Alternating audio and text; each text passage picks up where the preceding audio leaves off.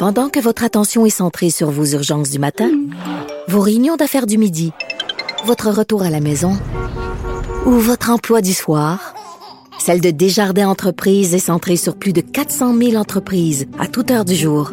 Grâce à notre connaissance des secteurs d'activité et à notre accompagnement spécialisé, nous aidons les entrepreneurs à relever chaque défi pour qu'ils puissent rester centrés sur ce qui compte, le développement de leur entreprise.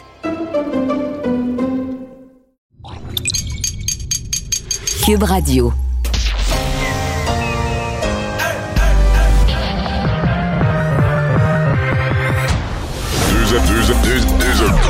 Deux, animateurs cohérents, deux visions différentes. Une seule émission, pas comme les autres. Mario Dumont et Vincent Dessureau. Cube, Cube Radio. Bonjour tout le monde, bienvenue à l'émission, bienvenue à Cube, bienvenue, ben, comme les autres animateurs, si vous avez été avec nous toute la journée, on est tous à notre dernière journée l'équipe d'été qui va prendre la relève dès, euh, dès lundi. Euh, pendant que nous, on va aller prendre quelques semaines de, de repos. Euh, on va, durant cette émission, vous résumer une journée assez folle en actualité. Et notamment, Carl, dans les nouvelles ce matin qui ont secoué tout le monde, le risque que Dominique Ducharme ne soit pas derrière le banc. Exactement, parce qu'il y a eu des problèmes avec ses tests de dépistage COVID, l'un des derniers en partant de Las Vegas. Et donc, qui est sorti positif, visiblement. probablement un faux positif parce que Dominique Ducharme a été vacciné deux fois. C'est pas impossible, mais ils sont dans des environnements les, très les tests de la veille étaient négatifs. Où est-ce qu'il aurait attrapé ça? Alors, donc, pas de, mise à jour sur son état. Il est présentement chez lui, en isolement, mais ça se pourrait qu'il devait faire trois tests l'après-midi, il faut qu'il sorte trois sur trois. Négatif. Alors, on n'a pas de nouvelles encore. Et qui sera derrière le banc comme entraîneur-chef si euh, Ducharme n'est pas là? On verra. Pas moi. J'ai pas été demandé. Je m'abstiens. on va aller rejoindre Paul Larocque. Salut Mario, c'est notre dernière de la saison quand même. Salutations à, tes auditeurs également. Donc, euh, dernière journée politique qui est marquée, remarque, c'est pas une surprise, mais Claire Sanson qui confirme qu'elle euh, traverse la Chambre, comme on dit, qu'elle devient députée euh, du Parti conservateur du Québec, comté d'Iberville. Donc, Mario, tu l'écoutais ce matin en, direct, invoquant la, la démocratie, l'importance que toutes les voix se fassent entendre à, se fassent entendre à, l'Assemblée nationale. Intéressant, là, quelqu'un qui a été élu euh, par euh, ses commettants euh, sous la bannière d'un parti politique qui, invoque la démocratie, qui change carrément son allégeance. C'est quand même intéressant de voir ça. Oui. Ben, c'est ça. C'est un gros coup pour Éric Duhem. pour Madame, je trouve que pour elle, pour le député qui change de camp, c'est plus de convaincre les gens que c'est une démarche, on va dire, politique avec un grand P, dans le sens noble de dire bon, changer de parti. Des fois, les partis peuvent évoluer, des fois, ta pensée peut évoluer, des fois, les événements. C'est sûr que dans un mandat, quand tu as été élu sur une bannière, tu as été élu, là, ton nom sur le bulletin sur une bannière, tu changes, c'est gros. Tu as un mandat. Tu as un, mandat. Mais disons, disons que ça peut s'expliquer.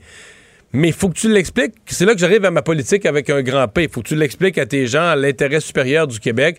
Et dans son cas, c'est bien certain que toute l'histoire qui n'a pas été nommé ministre, puis le sentiment qu'il y a une vengeance, puis tout ça, ça traîne dans le décor, ça traîne en fond de scène. Et elle s'est pas aidée ce matin parce que son explication au niveau philosophique de ce qu'il a, ce qu'il a rejoint, elle parlait d'Éric Duhem comme quelqu'un de sympathique, qui a une énergie, qui amène des idées différentes, neuves ou tout ça, mais elle, elle a jamais, a jamais nommé une philosophie de droite. Euh, pourquoi elle est de droite? Droite, une philosophie. On l'a jamais entendu philosophiquement se présenter comme une conservatrice, puis pas n'importe quelle conservatrice, c'est quand même une version très, très, très... Euh, en, dans tout ce qu'il a dit sur les mesures sanitaires, on est conservateur euh, plus proche, mettons, de Maxime Bernier que du Parti conservateur du Canada. Donc moi, j'ai pas entendu mmh. Mme Sanson s'inscrire dans ce courant politique-là, clairement. Pour Éric Duhem, par exemple, il n'y a pas de doute que c'est un, un, coup de maître, là, dans le sens que il se trouve une place à l'Assemblée nationale. Quand je dis une place, une entrée à l'Assemblée nationale pour les points de presse, etc. Fait parler de lui un moment Ah, pour lui, c'est un, un, coup de maître. Pour Mme Sanson, puis ben, dans son comté, disons que les gens étaient étonnés. Il n'y a, personne. normalement, quand tu, tu, tu, changes de parti ou tu fais une démarche, les gens sont capables de se l'expliquer. Ils vont dire, ah ben là, elle était trop nationaliste ou était, euh, sur, mettons qu'elle n'avait pas été d'accord avec la loi sur la langue française. Les gens sont censés être capables de nommer nommer le désaccord, de dire, ah ben, cette madame-là, elle, elle, tient beaucoup à telle chose, puis M. Legault, lui, s'est pas occupé de ça, mais personne dans son côté est capable d'expliquer politiquement, là, je parle pas de déception de pas être nommé ministre, puis de chicane, puis de vengeance, puis tout ça, mais politiquement, personne dans son comté est capable, sur des dizaines de personnes questionnées, personne n'est capable d'expliquer le sens de sa démarche, de dire, elle, voici, elle était dans tel type de position, puis euh, la CAQ, ça marchait plus. Et ça, pour moi, ça, c'est un, vrai problème. Quand pas un commettant comprend ce que tu fais politiquement, c'est un vrai ah problème. Eh je ne sais pas a quelque chose dans l'eau dans, ce comté-là, à Iberville, Mario. Parce que, écoute, je voyais ça. en 1994? Pas pour rien c'est 93 ou 94, Yvon La France, Mario, qui avait, qui avait, qui avait marqué, il avait traversé la Chambre lui aussi, par, passé du Parti libéral. Qui était un député libéral, qui était devenu le premier député de l'ADQ, exactement. Un certain parti politique, ça j'oubliais le nom, l'Action démocratique du Québec. Hein? Tout à fait. Mais c'est pour ça, parce que je me sens en parallèle, Mario, ça t'avait donné tout un coup de pouce. Ça, avait, été la première impulsion. Euh, non, ça veut dire, pas, vrai, pas la première, mais ça avait donné une impulsion à l'ADQ. Là. Oui et non. Euh, beaucoup moins grosse que ce qu'on avait soupçonné. Beaucoup moins grosse que ce qu'on avait soupçonné à l'époque. Non, l'impulsion est arrivée au moment de la campagne électorale, puis euh, le fait que j'ai gagné dans Rivière-du-Loup, mais tout ça, c'était six mois après le passage de... C'est difficile euh, partir un, nouveau parti, puis souvent, t'as une sorte d'effervescence au début, mais quand arrive la, la, vraie joute, et ça, ça va être le défi, c'est pour ça qu'Éric Duhem doit être si content d'avoir sa place à l'Assemblée nationale, c'est quand arrive la vraie joute, mm-hmm. le, début, le début, par exemple, d'une campagne électorale, que, moi, à l'époque, on disait qu'il y avait deux partis, mais là, il y a quatre partis.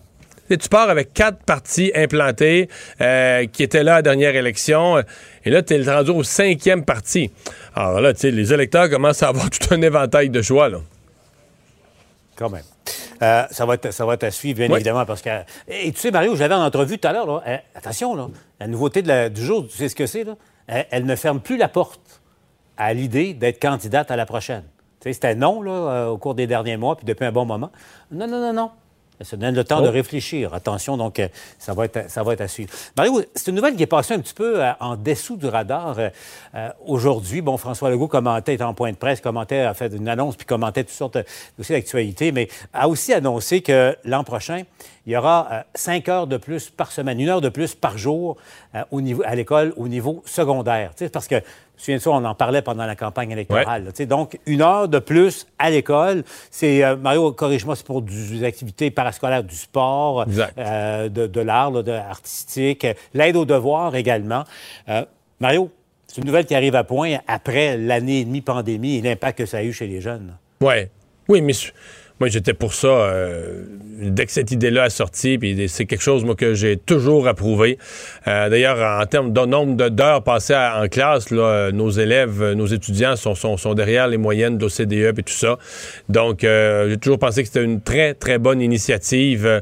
et tant mieux. Par, exemple, ce matin, ce qu'on disait, c'est qu'il y a déjà un certain nombre d'écoles qui l'ont fait, des endroits où c'est déjà fait, parce que c'était une intention du gouvernement. Puis il semble y avoir des centres de services scolaires qui ont pris les devants. Mais les autres, euh, en fait, on va, compléter. Ça va être fait partout l'année prochaine et c'est tant mieux. Je pense, sincèrement, je pense que les parents, je me souviens, les parents étaient assez pour ça. C'est quelque chose qui, est assez largement euh, accepté comme étant souhaitable euh, pour la réussite scolaire, pour le développement des jeunes. Je pense que c'est autant pour les jeunes qui ont de la facilité et qui ça va permettre de faire plus d'activités parascolaires, les jeunes qui ont de la difficulté, mais ça leur donne une heure pour de l'aide aux devoirs. Je trouve que c'est bon pour tout le monde. Donc, ça commence, euh, c'est en vigueur là, à, la rentrée euh, scolaire. Mario, je disais, c'est euh, notre dernière de, la saison actuelle avant les vacances. Puis je me posais la question, qu'est-ce qui a retenu ton attention? C'est un élément, enfin, un, fait ou quelque chose qui a retenu, à part la pandémie, on, va, s'entendre là-dessus. parce qu'on recommence à vivre politiquement là, de part et d'autre. Mais qu'est-ce qui retient ton attention, toi, au cours des derniers mois? moi, ma, réflexion post-année politique, là, puis plus que politique. Mais pour moi, la, grosse réussite, puis c'est relié à la pandémie, mais la grosse réussite du Québec, puis les sacrifices que, que moi j'ai faits, je le prends personnel, puis tous les autres dans la collectivité, c'est d'une certaine façon d'avoir gardé nos écoles ouvertes. Tu sais, si je me dis, il y a une affaire qui m'a frappé. Je me souviens d'avoir été secoué de réaliser qu'aux États-Unis, il y a certains gouverneurs ou des États où se vantaient à nous autres, le, stade de sport, on rentre des milliers de personnes dedans, alors que nous, tout était fermé, les restaurants. Puis de découvrir, mais voyons, les écoles sont fermées dans son état. Des gens se vantaient de l'ouverture de certaines activités, loisirs ou autres, dans des états où tu dis, ben voyons donc, Ces écoles sont fermées. Et, je trouve que ça, collectivement, si on s'est sacrifié, si on s'est privé, Bon, je suis connu là-dessus. Euh, l'éducation, pour moi, il n'y a rien de plus important pour une société à long terme, à moyen terme, à court terme. dans l'immédiat et dans le long terme, c'est ça, faire un peuple fort, c'est de l'éducation, c'est préparer la prochaine génération.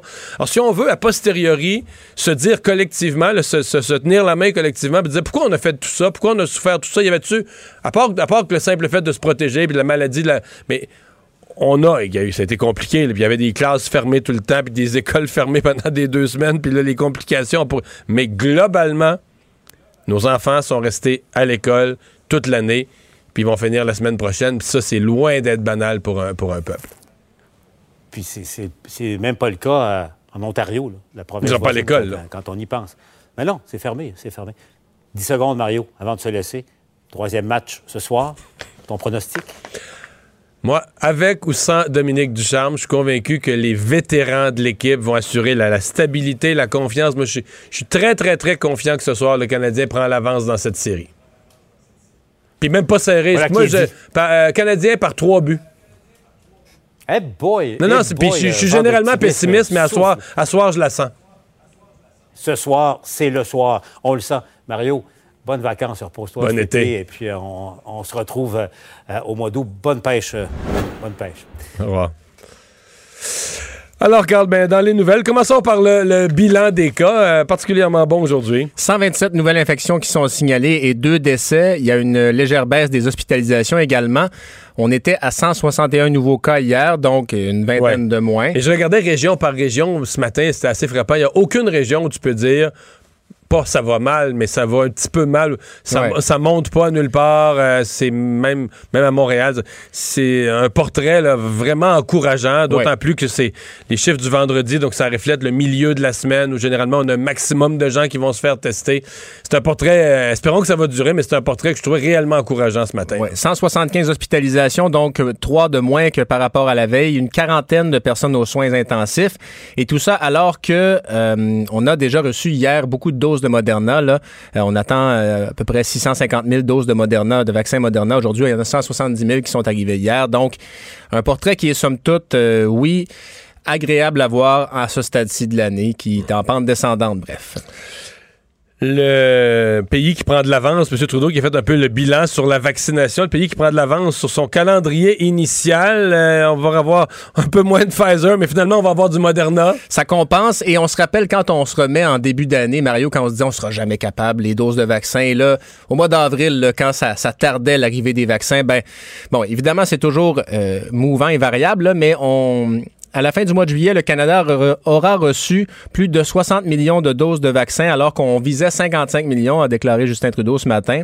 On se rappelle que Moderna a donné un million de doses. Euh, euh, les États-Unis ont donné un million de doses de Moderna hier. Et donc, on pense que ça permettra au pays d'accélérer la, la, vaccination et qu'on est très près d'atteindre le seuil de 75% de personnes qui ont reçu au moins une dose. Ça, c'est la première chose. Et pour les frontières, on sait qu'avec l'été, il y a des gens qui voudront bientôt y aller. Ben, la fermeture des frontières avec les États-Unis s'est repoussée jusqu'au 21 juin, mais lundi, le gouvernement fédéral va annoncer des mesures. Ça prévoit notamment que les Canadiens résidents permanents ou les autres personnes qui sont autorisées à entrer au pays, qui sont pleinement vaccinées, pourront revenir. Euh, il y a Parfois, il y a par contre quelque chose qui est soulevé par ça, c'est qu'il faudra une preuve vaccinale. Il faut en place un système de preuve vaccinale d'antécédents vaccinaux et ça, c'est pas encore clair quelle forme ça va prendre ça risque de, compliquer les choses. Et évidemment, il y a seules les personnes vaccinées deux fois qui pourront profiter de cette réouverture. Donc, on sait aussi que si vous partez avec vos enfants, là, moins de 12 ans, ben là, vous ne pourrez pas être exempté de la quarantaine. Les enfants de 12 ans n'ont pas encore été vaccinés. Là. Mais euh, ça, ben ça aussi, c'est en, on nous dit que les enfants, ça va être regardé. Là. Je ne suis pas surpris qu'on fasse un accommodement pour ça. Quand tu parles de personnes de doublement vaccinées, tu parles de personnes comme moi. Je parle de personnes comme toi et je pense que c'est très récent. Oui, oui j'arrive là je me suis dit, non, mais je, veux dire, la vérité, ça, ça fonctionnait pas sur Internet pour devancer mon rendez-vous. Oui, je l'ai vu aller pendant deux, trois jours. Oui, pendant ma, clinique, il n'y a pas de vaccin, peu importe. Et, maintenant, on le sait mieux, là, que c'est pas un automatisme. Devancer, c'est un espoir, c'est une option. Quand il y a des doses, on nous le permet. Donc, il faut aller souvent sur le site vérifier si on a ajouté des rendez-vous. Mais moi, à mon où j'avais eu ma première dose, il y avait visiblement pas de vaccin. Il n'y a rien qui apparaissait. Alors, je me suis essayé au Palais des Congrès, pas très loin d'ici tantôt. Je me suis rendu au Palais des Congrès sans rendez-vous. Une heure et dix. Une heure et quart. Mettons, mettons euh, une heure et quart, je t'ai retourné à mon auto. Je t'ai retourné dans le stationnement souterrain à mon auto. Mais c'est-tu quoi? Moi, je trouve ça sans rendez-vous. Ah, J'arrive là, pas de rendez-vous. Euh, je parle à un monsieur de sécurité. Il me dit oui, j'ai des coupons. Je vous donne le coupon, mais vous passez tout de suite parce qu'il n'y a pas vraiment. Il y a un petit peu d'attente, mais pas vraiment. Vous allez tout de suite rentrer dans les cordons. Vous allez tout de suite être dans le fil. Et dans la file, il y a un monsieur qui t'a pété une coche Là, ça n'a pas d'allure. Il y avait un gardien de sécurité, un peu âgé, qui était très gentil, puis tout ça. Puis là, il essayait de le calmer. Il dit pas d'allure d'attendre. Mais il dit, monsieur, quand même, vous, avez pas de, vous êtes sans rendez-vous. Ben vous allez passer probablement en dedans d'une heure. Parce que moi, quand je te dis une heure et quart ou une heure et dix, ça inclut mon 15 minutes après où. Oui, porte à porte à l'auto, là. Oui, oui, mais c'est ça. Mais là, le, 15 minutes après, il n'y a plus rien. Tu es assis, ben t'attends, euh, t'attends, t'es comme en observation pour qu'il y ait une réaction allergique, mais tu fais plus rien. Mais là, le monsieur, il dit, écoutez, euh, vous allez être vacciné, on dit une heure. Probablement que ça va être même en dedans d'une heure. Euh, puis là, à ce moment-là, on était peut-être à 40 40 minutes d'être vacciné. Là, là tu te dis. Qu'est-ce qui se passe? Tu te dis, bonhomme, il faudrait mettre une autre, un, autre, un autre vaccin dans le stationnement avant de rentrer pour la tête. Il y a une psychologue qui m'a déjà dit le contenant, pas le contenu. Donc, il faut écouter la colère de cet homme-là, mais pas ce qu'il dit nécessairement. Donc, il est fâché pour quelque chose, il faut essayer de trouver quoi. Ouais, ouais, ouais. Mais là, tu te dis, mais, ouais, ouais. mais sinon, euh, sinon, tout le reste des gens, tout le monde est impressionné. Tout le monde dit, on va passer tout de suite, on est venu chercher. Parce que plusieurs, je pense, venaient chercher un coupon, mettons, pour retourner en début de soirée ou plus tard. Mais les gens disent, non, embarquez dans le fil, là, ça, passe, ça avance. Avec rendez-vous, j'ai été vacciné au Palais des Congrès également. Puis moi, j'étais, mon rendez-vous était en fin d'après-midi. Puis il y avait beaucoup trop de, gardiens de sécurité pour les besoins de la cause. Tu disais bonjour à 10-12 personnes, là, mais puis j'ai réussi à devancer mon rendez-vous également. Mais ça donne, je sais pas comment tu te sens, là, mais ça donne, tu dis bon, peut-être qu'il y aura une troisième dose nécessaire, mais. moi, je suis bien content. Ça allège l'esprit. Mais j'ai pas le même. Euh, j'ai pas le même sentiment. La première dose, j'avais le sentiment de quelque chose de plus gros, c'est-à-dire que Ouais, le début de. Le début de la fin, mais surtout l'idée que on vit quand même à une belle époque. J'avais cette émotion-là qu'on vit une belle époque parce que, vous il est arrivé. Hey, c'est pas le, c'est pas la première pandémie, parce qu'il n'a pas, n'a pas tous les ans, mais si tu lis l'histoire de l'humanité, l'histoire de la planète, même jusqu'à la préhistoire, des pandémies qui ont. Tu sais, la population mondiale, mettons, à un moment donné, était rendue à 800 millions. Oups, ça redescendait à 600. Là. C'était ça, à l'époque, une pandémie. La population mondiale coupait de 15% 20% Il y a des populations entières, des villages entiers où tout le monde mourait. Tu sais, on vit à une époque quand même où, en dedans d'un an, des chercheurs d'un laboratoire, du monde qui ont étudié jusqu'à 32 ans, là, qui n'ont pas arrêté depuis. Là, ils nous ont trouvé des solutions. Fait que je trouvais quand même que j'étais privilégié. Là, je suis plus dans l'esprit de dire check. OK. C'est réglé. Oh, c'est fait. Le sentiment d'aller s'installer dans la zone de repos après le vaccin, là, la première fois, là, et là, tout le monde se regarde un peu avec, avec les yeux un peu fermés parce qu'il a le sourire. Là, moi, je m'assis dans la salle de repos. Là, puis là, je, je check mes courriels, puis quelqu'un qui me demandait de l'argent. J'avais promis d'acheter des billets, puis c'était pas encore payé. fait que j'ai pris mes minutes pour y faire un transfert interact. T'as pas, pas été héritier d'un riche euh, prince saoudien, là. Non, non, non, non. Ça m'a coûté de l'argent dans la salle de ah, repos. Fait que, bon, c'est ça. J'ai même pas, j'ai même pas relaxé. hey, toute une, euh, toute une affaire, euh, l'histoire du policier désarmé où on avait injustement accusé M. Camara. On a finalement, on avait finalement, quelques jours plus tard, quelques semaines plus tard, arrêté le véritable suspect.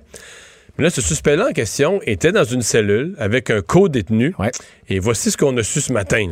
Ben, le suspect aurait tué son co-détenu. En fait, Ali Ndourakai, 21 ans, il, donc il devait comparaître cet après-midi pour faire face à une accusation liée à l'événement, tentative de meurtre et outrage à un, cadavre. On, sait donc que c'est lui qui a été arrêté après cette, euh, cette chasse à l'homme invraisemblable là, pour une, à la suite d'une arrestation erronée à Montréal. Donc, il reste toujours détenu et il reste aussi détenu. Parce que là, dans, dans une cellule à deux, quand l'autre est mort avec plein de traces de violence, ça raccourcit, ça raccourcit l'enquête sur les ben, suspects. Là. Oui, ben c'est ça. Ça prend pas des, des, des, fins limiers pour trouver qui est le coupable dans, dans ce temps-là. Alors, euh, histoire assez troublante, évidemment. Donc, euh, il va il devait comparaître cet après-midi et puis... Euh, ça va s'ajouter à son dossier, évidemment, d'agression contre le policier. ma foi, histoire assez, assez triste, assez sordide. évidemment, on va continuer à suivre ça, mais c'est, ma foi, très rocambolesque. Mais en même temps, ça je sais rien là, d'un événement et de l'autre, sinon les résultats, mais tu dis le type, euh, euh, la, violence qui semble avoir été exercée dans ce cas-ci nous donne quand même une idée de dire ok, il passe sa route, voit un policier, s'arrête, ouais, mal, mal, frappé qu'une barre de fer, mais à la limite ça peut concorder là, comme un type qui a des débordements de violence. assez... En tout cas, il y en a deux qui lui sont attribués là, dans un espace-temps assez restreint, oui, puis euh, et pas des pas des petites agressions évidemment. Là. Euh, chez Walmart, les caissiers sont peut-être en voie de disparition. Oui, les caisses en libre service prennent du galon chez Walmart et à la fin de l'été, la multinationale va lancer un projet pilote à sa succursale de Sainte-Agathe-des-Monts. Il n'y aura plus de caissiers du tout. Euh, c'est donc un projet pilote qui est lancé au Canada et aux États-Unis. Il y aura tout de même, quand on va chez Walmart, il y a souvent un, employé qui nous aide aux caisses parce que parfois le code marche pas ou la, la balance fonctionne pas et il faut, euh, avoir de l'aide. On a choisi cette succursale au Québec parce que c'est là où les clients prennent déjà le plus les caisses automatisées, dit Walmart. On sait qu'il y a des entreprises comme Decathlon là, qui, eux, tu, mets ton, item dans un panier et ça scanne tout seul aussi. Ils sont pas les seuls. Euh, parce que ça, c'est le vrai avenir. Le vrai avenir du paiement automatisé, c'est pas que la personne s'installe puis se bat puis travaille une demi-heure de temps à scanner puis là quand le petit papier est plissé ça scanne pas c'est que tu vraiment des espèces de transpondeurs. Je sais pas si tu as vu, il y avait des expériences, c'est Amazon, je pense qu'il y avait des expériences aux États-Unis. Je veux dire, tu, mettons, tu passes avec 14 items, là, puis ça fait bip, les 14 items sont, scannés, sont scannés d'un coup. voici les, tu sais, ça scanne tout ce que tu as et euh, tu mets ta carte de crédit puis c'est payé. Là. Eh ben, puis évidemment, il y a différents modèles de caisse, mais euh, pour être dans la chronique consommation, la, chez Decathlon, là, ça fonctionne, le papier, ça, ça, fonctionne très bien et c'est pas, euh, t'as pas à placer ton code devant un lecteur, c'est simplement en déposant dans un genre de panier que ça se scanne tout seul. Euh, évidemment, chez certains syndicats, on parle de ça comme une, abomination parce qu'on croit que c'est pour euh, réduire les, les, conditions de travail. Cependant, la compagnie dit écoutez, on est en pénurie de main-d'œuvre, ben ben ben alors il y aura un déplacement. Là, là il va falloir qu'on se branche parce que je comprends que dans les années 80, quand il y avait de l'automatisation, on disait on crée du chômage, on avait un chômage de 14% Mais là, tout le monde cherche des employés. Fait que des opérations qu'on va devoir automatiser, mécaniser, il va y en avoir. Préparez-vous. Tout le monde manque de main-d'œuvre. Tout le monde a de la difficulté à trouver de la main-d'œuvre. Les entreprises, la seule solution, c'est de s'automatiser. Oui. Et donc, euh, je crois qu'on a une nouvelle de dernière heure. Ah non, c'est le, c'est encore l'ancien résultat. Je pensais qu'on avait une, mise à jour sur Dominique Ducharme, ah, là, mais c'est pas encore sorti. Mais donc voilà, des, et des caisses comme celle-là, on en voit chez Dolorama, on en voit de plus en plus.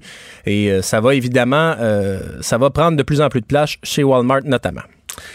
Notre collègue Geneviève Peterson qui a porté plainte contre un individu pour des propos menaçants. Euh, et euh, ben, l'individu est en cours. Oui. Patrick Cloutier-Bolduc, 35 ans, a plaidé non coupable à un chef d'accusation de communication indécente euh, hier au Palais de justice de Montréal. C'est un homme qui avait menacé notre collègue Geneviève Peterson à la suite d'une histoire impliquant le chef du Parti conservateur Eric Duhem sur les réseaux sociaux. Et il envoyait des messages vraiment disgracieux à notre, notre collègue et Écoutez, il a eu cette parole à la sortie du, palais de justice. s'est défendu en se disant ça a déjà calmé sur les réseaux sociaux. J'ai jamais écœuré personne. C'était juste une fois, sauf que j'ai choisi la mauvaise personne. Et toute une réponse de. Ouais, ouais, c'est ça. Un beau un génie. Un beau champion. Et ce à quoi notre collègue a répondu il n'y a pas de bonne personne à cibler. Alors, euh, et on me glisse à l'oreille que Dominique Ducharme est positif à la COVID-19, Mario. Donc, vraisemblablement, ça devrait être Alex Burrows qui sera à titre d'entraîneur-chef euh, en remplacement derrière le banc du Canadien. Euh, donc, euh, comment Dominique Ducharme a-t-il contracté la COVID-19 dans un, environnement aussi ben, remarque, dans l'amphithéâtre à Las Vegas, La nouvelle circule. Il y a au moins un chroniqueur de TSN qui est là-dessus. Ouais. Le Journal de Québec parle au conditionnel, aurait obtenu un résultat positif. Donc là, on parle de 10 jours d'isolement, ça veut dire qu'il n'est plus entraîneur pour le reste de la série. Non, mais ça n'a pas d'allure, j'avoue, ben, je suis scié. On verra aussi le... Excusez-nous, là, on parle là-dedans parce qu'on est sur nos ordis, mais...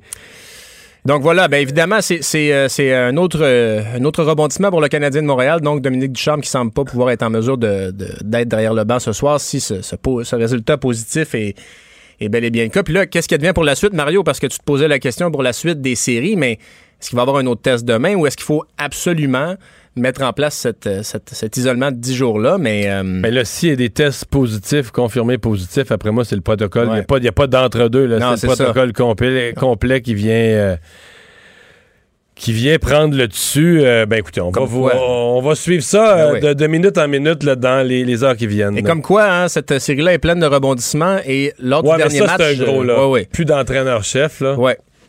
Et disons qu'on peut, on peut pas vraiment coacher à distance par Zoom, là, on s'entend. Ouais, ben tu peux, tu peux donner tes conseils avant le match, mais, il y, a des décisions qui se prennent en 4 secondes. Là. Ben l'entraîneur adverse change de joueur. Qu'est-ce que tu fais? Il reste deux minutes à jouer. Qui, euh, qui est en forme à soir pour, pour jouer des minutes critiques, pour soit marquer un but ou empêcher l'adversaire de marquer? Ben, je sais que tu es un fan de football, euh, Mario. Je sais pas si tu as vu le film Paterno sur Joe Paterno. C'est un film de HBO. Et il avait été blessé dans un entraînement. Il s'était fait rentrer dedans par un joueur et il, gardait sa fonction d'entraîneur-chef, mais il coachait du haut de la galerie de presse et donnait ses ordres vraiment via radio. Mais c'était parce que c'était Joe Paterno à l'époque, là. Euh, mais c'était pas la COVID non plus. Ouais. Et, l'avantage que tu as au football, quand même, c'est que les jeux, le jeu s'arrête à chaque fois. Le hockey, c'est un jeu en continu, les changements de joueurs, etc. Enfin, euh, des parents et élèves bouleversés par la noyade d'un élève de 10 ans. En fait, on a eu deux noyades d'enfants là, dans les derniers 24 heures. Ouais, une jeune. Euh, d'abord, ce garçon de 10 ans qui s'est noyé hier à la base euh, plein air de Sainte-Foy, c'était un élève de l'école d'éducation internationale Filto. Et évidemment, les élèves et les parents sont sous le choc. Euh, il y a une mère, qui euh, une mère qui racontait, par exemple, qu'elle a demandé à son, fils comment s'est passé la journée. Il lui a dit le matin, ça a bien été, mais pas l'après-midi. Puis c'est plus tard qu'elle a appris ce qui s'était passé. Euh, les services d'urgence, évidemment, ça, a bouleversé les enfants. Et ce matin, les écoliers ont lancé simultanément des avions de papier par les fenêtres de leur classe pour rendre un hommage à, leurs camarades. Il y a évidemment du soutien psychologique qui a été offert aux élèves. Donc, on rappelle l'histoire. Jeudi, les écoliers s'étaient rendus à la base de plein air. C'est une petite, euh, petite balade en vélo et c'est vers midi et demi, bref, que le, 911 a été appelé. Ça a été difficile. Le jeune homme, euh, le garçon a été à peu près 10 minutes sous l'eau et on a tenté de le réanimer. C'est une deuxième noyade dans la même journée parce que il y a une fillette de deux ans qui s'est noyée également dans un étang situé à l'arrière d'une résidence à Wotton, au nord de Sherbrooke. Et donc, selon la Société de sauvetage, il y a eu 95 noyades au Québec en 2020. On est à 24 depuis le début de l'année 2021. C'est un message qu'on lance, évidemment. Ça peut se passer très vite. Alors, faut rester vigilant, évidemment, à partir du moment où il y a un, un plan d'eau pas très loin de la maison et quand on fait des sorties sur l'eau. On va d'ailleurs en parler de, de sortie sur l'eau un peu plus tard dans l'émission avec notre collègue Vincent Dessureau qui euh, fait pas mal de bateaux sur le fleuve ces temps-ci pendant ses vacances. Il est toujours étonné de, ce qui arrive comme incident, ce qu'il constate comme imprudence. D'ailleurs, il y a quelqu'un qui a trouvé une épave d'avion par euh, accident. Et ça, c'est fascinant. Euh, faire de la plongée, ça peut évidemment vous donner plusieurs surprises. Et c'est un plongeur qui s'est rendu dans la, hum, excuse-moi, le lac Simon, c'est en Outaouais. C'est euh, Monsieur, attends un peu que je retrouve, Mark Sarazan. C'est un plongeur qui y va souvent et là il s'en allait chercher du bois dans le fond de, dans le fond de du lac et il a trouvé un avion qui date qui daterait de la Deuxième Guerre mondiale. Il a pris des photos, mais là, ça demeure, euh, somme toute, secret parce que l'armée canadienne est dans le coup également. Euh, c'est fascinant, mais la Défense nationale est en, est en discussion pour déterminer comment on va faire les recherches. Mais l'homme dit avoir vu des, des cadavres et du kérosène dans l'avion qui s'est écrasé là il y a plusieurs années. Il y aurait 150 coffres autour de l'épave. C'est un scénario de film un peu de, de, chasse au trésor. Euh, c'est pas la première chose qu'on retrouve. Euh, c'est pas la première fois qu'on retrouve des, des, des, éléments du genre dans le lac Simon. En 2007, on a trouvé un hydravion qui était disparu depuis une cinquantaine d'années. Mais imagine le l'émerveillement quand tu trouves une épave comme ça d'un avion dans le fond d'un lac. Et puis, on le sait, ça peut attirer beaucoup de curieux. Euh, il y avait le projet, d'ailleurs, de couler un, traversier pas loin de Godbout là, pour faire ce genre d'activité. Une, une activité de plongée, oui, organisée. Ouais. Alors voilà, mais bref, on ne sait jamais ce qu'on peut trouver dans le fond de l'eau. Merci, Carl. Culture et société.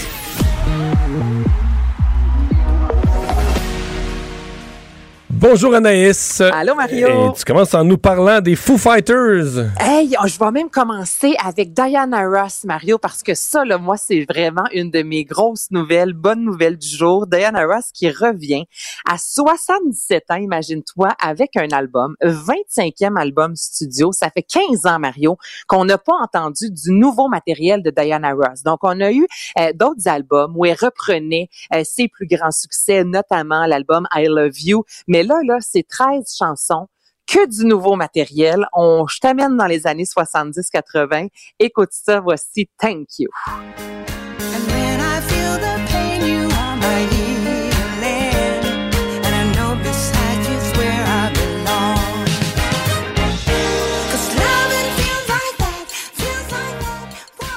Puis, ouais, ça sonne bien. T'embarques-tu, toi, mettons, là, au chalet, là, je sais que les vacances s'approchent. Est-ce que c'est le genre de musique qui peut jouer ou pas tant? Oui, ça pourrait, ça pourrait, ça pourrait. Le, tout l'été, surtout l'été. Un petit dimanche après-midi, là, sur le quai, là, ça se prend bien. Ouais, ouais, ouais, n'importe quand.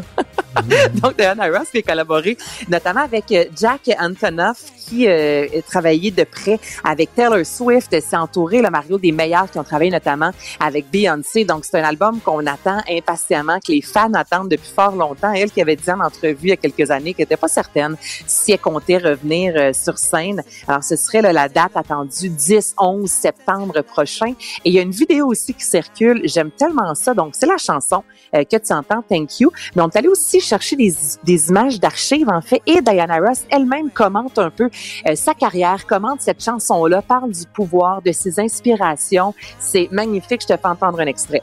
Since I create positive and negative, it's which one I give the most attention that is powerful. When I think positive constantly, it's very powerful. Et moi, je l'ai dans la tête depuis ce matin. Ouais. Donc, Thank You, nouvelle chanson de Diana Ross. Et euh, Festival de la Nodière? Festival de la Nodière, euh, effectivement, qui va commencer, Mario, le 17 juillet prochain, et ça jusqu'au 8 août. L'an passé, euh, ben, c'était c'était virtuel, en fait. Donc là, cette année, enfin, ce sera en présentiel. Et j'ai jasé avec Renaud Loranger, qui est le directeur artistique, qui nous a expliqué un peu qu'est-ce qui nous attend cette année. Moi, je dis c'est le plus beau festival de musique classique au monde. J'exagère, là, je suis biaisé sans doute, mais c'est un merveilleux, merveilleux festival. On va avoir plusieurs grands concerts cet été, des concerts de l'OSM, des concerts de l'Orchestre métropolitain avec Yannick Nézet-Séguin, des concerts de Violon du Roi. Ça, des du Roi, ça, ça se passe à l'amphithéâtre les musées à Joliette, évidemment, en plein air, sur notre merveilleux Euh, mais on a aussi des concerts beaucoup plus intimes dans certaines très belles églises historiques de la région de la Médière. Évidemment, on va recevoir le maximum de touristes possible avec toutes les annonces, jusqu'à 3500. Donc, on sait que ça peut encore changer d'ici là et même euh, s'améliorer. Donc, euh, la programmation se retrouve sur le site du Festival de la Nodière. Mais tranquillement, là, vraiment, comme on le dit, ça reprend cet été. Et c'est un festival, moi, que j'aime beaucoup pour découvrir justement la belle région de la Nodière. Tu écoutes de la musique, tu vas sur les terrasses, tu vas dans les églises euh, pour les concerts. J'aime vraiment ça. Et là, Mario, avant de te parler du Bal je veux parler des Foo Fighters, qui, on a parlé de Diana Ross là, il y a quelques instants, les Foo Fighters qui vont lancer, puis là, c'est pas une blague, on dirait que je l'avais pas vu venir celle-là, je vais être honnête avec toi, qui vont lancer un album hommage aux Bee Gees. OK. Mais tu sais, entre toi puis moi, Foo Fighters, Bee Gees, est-ce que tu vois vraiment un lien entre les deux? Non, ben. Ben, ça brasse, là, les Foo Fighters. On va se rappeler euh, Dave Grohl qui était avant avec Nirvana. Non, non, on n'est pas dans, même, euh, on n'est pas dans le même gamme, mais c'est quand même à la mode de reprendre d'autres tonalités de musique ou d'autres rythmes de musique puis de les adapter. Ouais, de les mettre à sa sauce, ben c'est exactement. Même l'orchestre symphonique fait ça à sa façon. Mais mais t'as raison, l'orchestre, la version pop notamment, on a entendu bon les cowboys fringants, mais c'est vrai, ça fonctionne et ça va chercher souvent un nouveau public. Donc là, les Foo Fighters vont lancer le 17 juillet euh, l'album intitulé El Satin et ils vont reprendre cinq chansons euh, des Bee Gees, notamment euh, More Than a Woman, Night Fever. Et ça, ce sera sur la face A. Le 17 juillet, c'est la journée des disquaires indépendants. Donc le but, le Mario, de sortir cet album-là, c'est d'inciter les gens à tout d'abord sortir de la maison et à acheter encore une fois des albums dans des endroits, justement, les quelques disquaires indépendants qui ont réussi à survivre depuis le début de la pandémie. Donc, sur la face A, on rend hommage aux Bee Gees. Sur la face B, on reprend euh, des versions euh, en direct, soit live des Foo Fighters. Et là, je vais faire entendre un extrait un peu de, de ça sonne comment, les Foo Fighters qui reprennent les Bee Gees.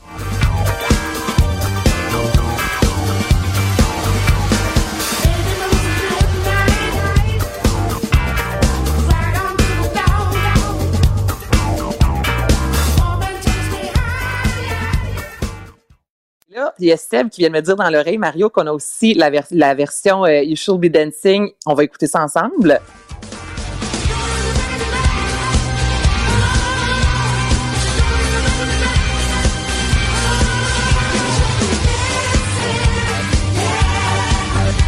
Mais c'est bon, Mario? Oui. Oui. Il y a juste un petit peu plus Mais est-ce que tu aurais su que c'était les Foo Fighters si, si on te l'avait pas. C'est ça que je suis curieux?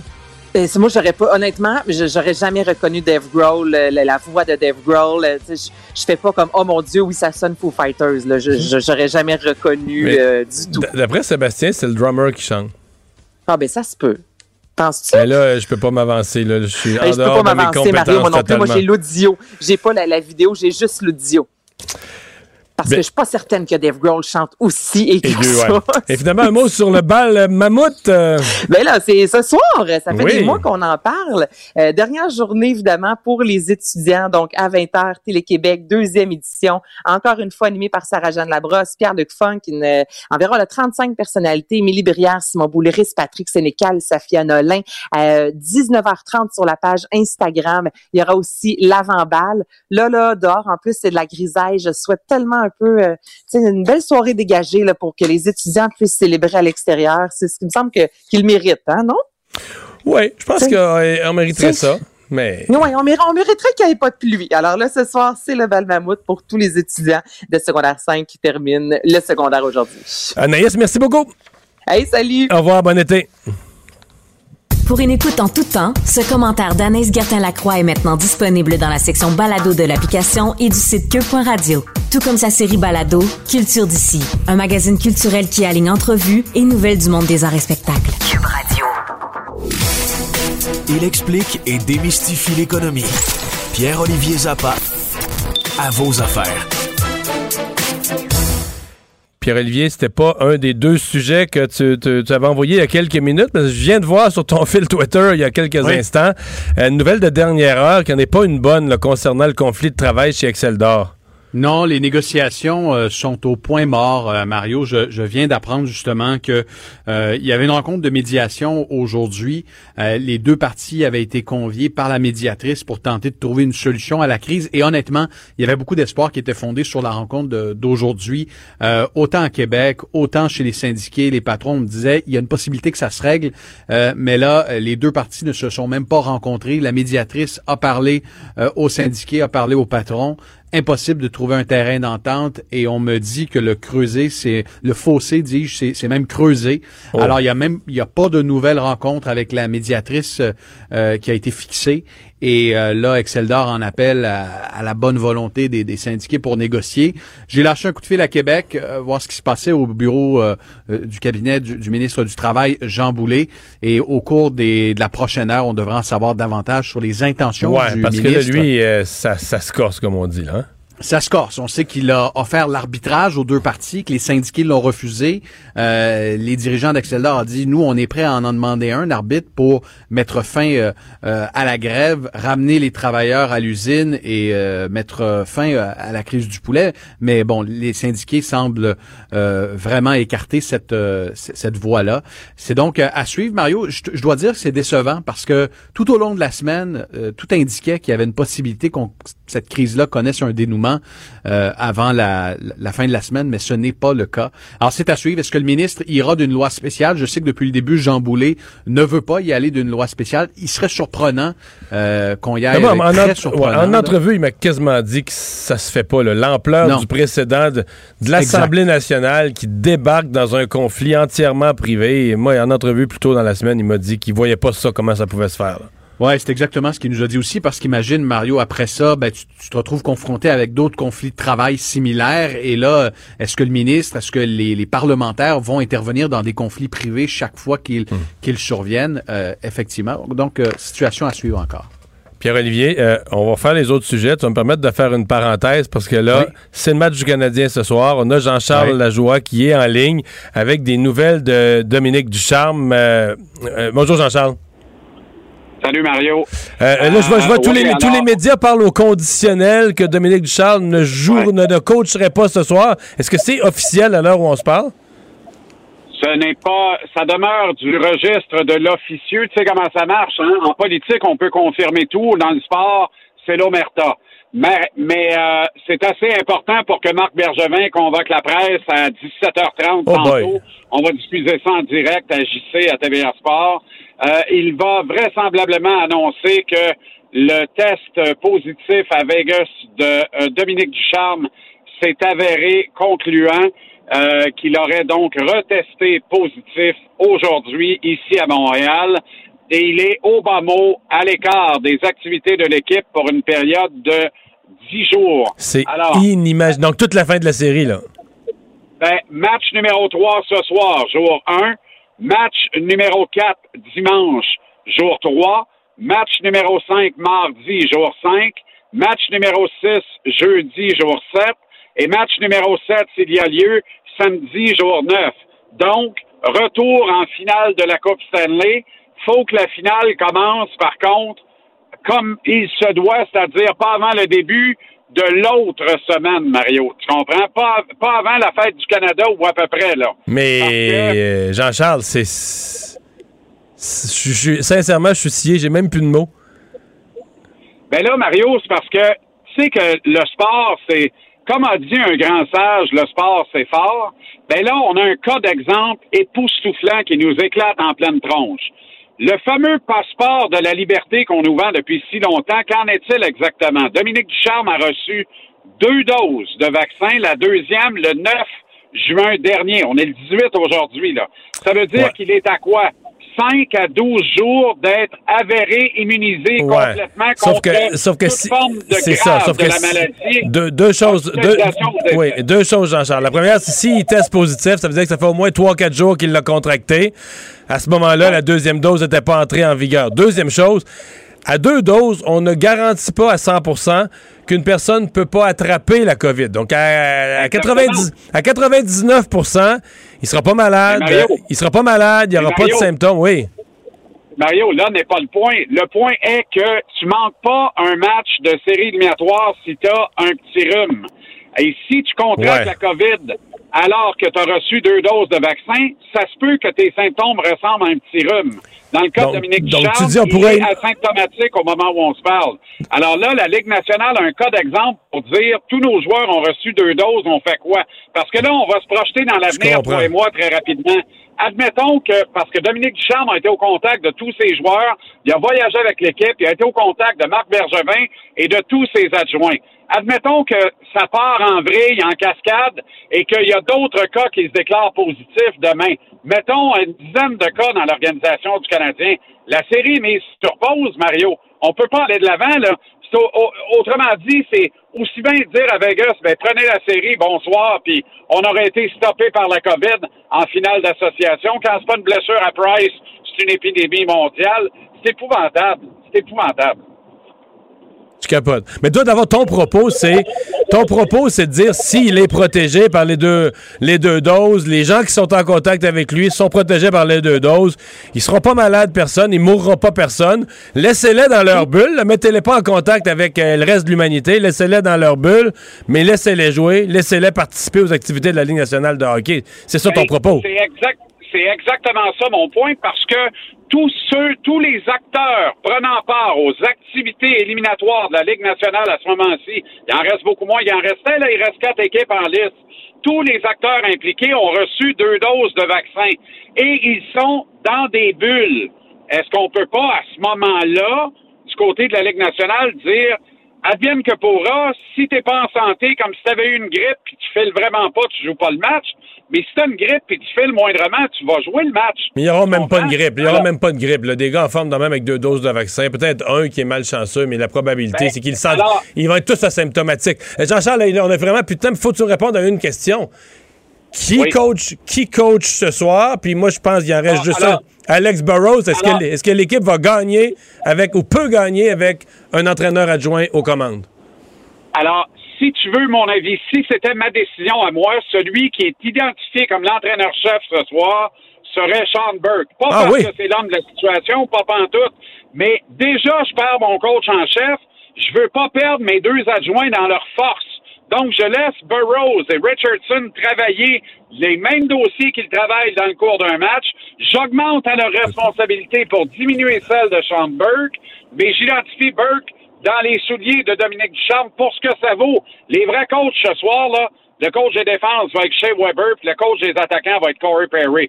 C'est eux autres les deux vrais coachs ce soir, puis pas ce soir, pour le reste de la série. Mais Jean-Charles, c'est je la- inquiet pour le match Ouais. de ce soir. Le Canadien va gagner pour Ducharme, mais c'est une absence et une perte qui est énorme pour le Canadien parce que c'est un coach de banc sensationnel. On va en ressentir les effets.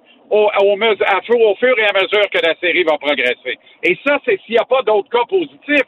Je rappelle que tout ce monde-là voyage ensemble, là. Tu comprends? Il y a eu des meetings dans les bureaux, là. Moi, je suis assommé, Mario. Je suis curieux, très anxieux de voir la suite. Je suis quasiment assis à terre dans le studio.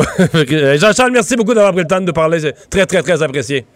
Hey, on aura tout vu, mon cher Mario. Tout vu, tu dis. été néanmoins. Salut. Bon été néanmoins. Salut. Je peux pas faire d'autre chose que des onomatopées. On dirait, après tout ce que le Canadien a vécu, plus d'entraîneurs ce soir.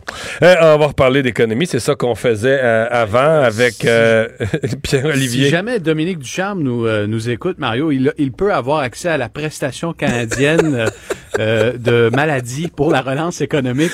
Donc, si Péo, jamais il n'est pas payé par son... S'il n'est pas payé par son employeur, il a droit à une prestation de 500 dollars qui est imposable, qui est imposable. Il faudra qu'il mette une Bon. partie de côté. Mais euh, je, Tu trouves, le moyen, lance ça comme ça. tu trouves le moyen de nous faire rire. C'est bien, c'est bien. tu connais tes programmes? Depuis mars, depuis mars 2020, les gens savent, tu connais tes programmes. Euh, euh, dernière nouvelle qu'on va faire vite. là, Oui. le, le niveau Oui. du fleuve qui est... Bon, il y a eu peu de pluie, là, un printemps très sec. Il n'y a pas juste les agriculteurs qui en souffrent, les, les utilisateurs du fleuve aussi. Oui, euh, quand on parle de transport maritime de conteneurs rapidement, sachez que 10 cm de moins sur le fleuve, ça représente 3000 tonnes métriques de moins qu'un bateau peut transporter. Donc les bateaux doivent se décharger, transporter moins de conteneurs sans un impact économique. Pourquoi? Parce qu'on doit charger une surtaxe à ceux qui transportent de la marchandise. On, peut euh, avoir moins de conteneurs sur les bateaux en même temps. Et là, plus- plusieurs grands transporteurs, je pense à APAG, euh, se sont mis à charger 150 dollars américains de plus pour un conteneur de 20 pieds à Montréal. Euh, MSC charge 150 dollars aussi pour un 20 pieds, 200 dollars pour un conteneur euh, de 40 pieds. Et ce qui se passe en ce moment, Mario, c'est que les Grands Lacs vivent une sécheresse euh, inédite. C'est du jamais vu. Le, lac Ontario est à un niveau très bas. Euh, on n'avait pas vu ça depuis 1966. Alors, pour transporter de la marchandise, pensons euh, instantanément à la SAQ, hein, qui s'approvisionne sur les marchés mondiaux et qui fait venir son vin par bateau. Mais là, euh, ces organisations-là doivent payer une, surtaxe euh, finalement à la sécheresse Euh, et on va continuer de suivre le niveau du fleuve. Il y a des impacts sur le transport maritime et il y a aussi un impact pour les bateaux de plaisance parce que le nombre d'hélices, euh, pense aux îles de Boucherville, pense à certains secteurs sur le fleuve qui sont fréquentés par les bateaux de plaisance.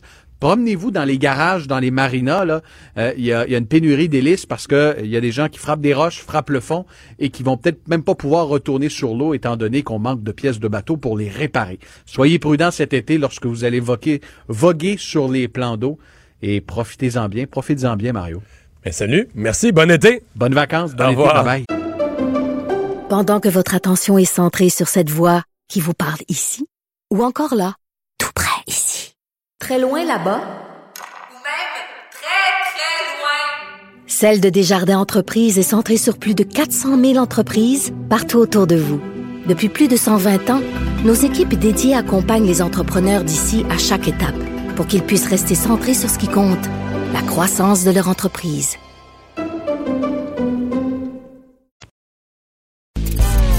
Mario Dumont et Vincent Dessureau. Inséparables comme les aiguilles d'une montre.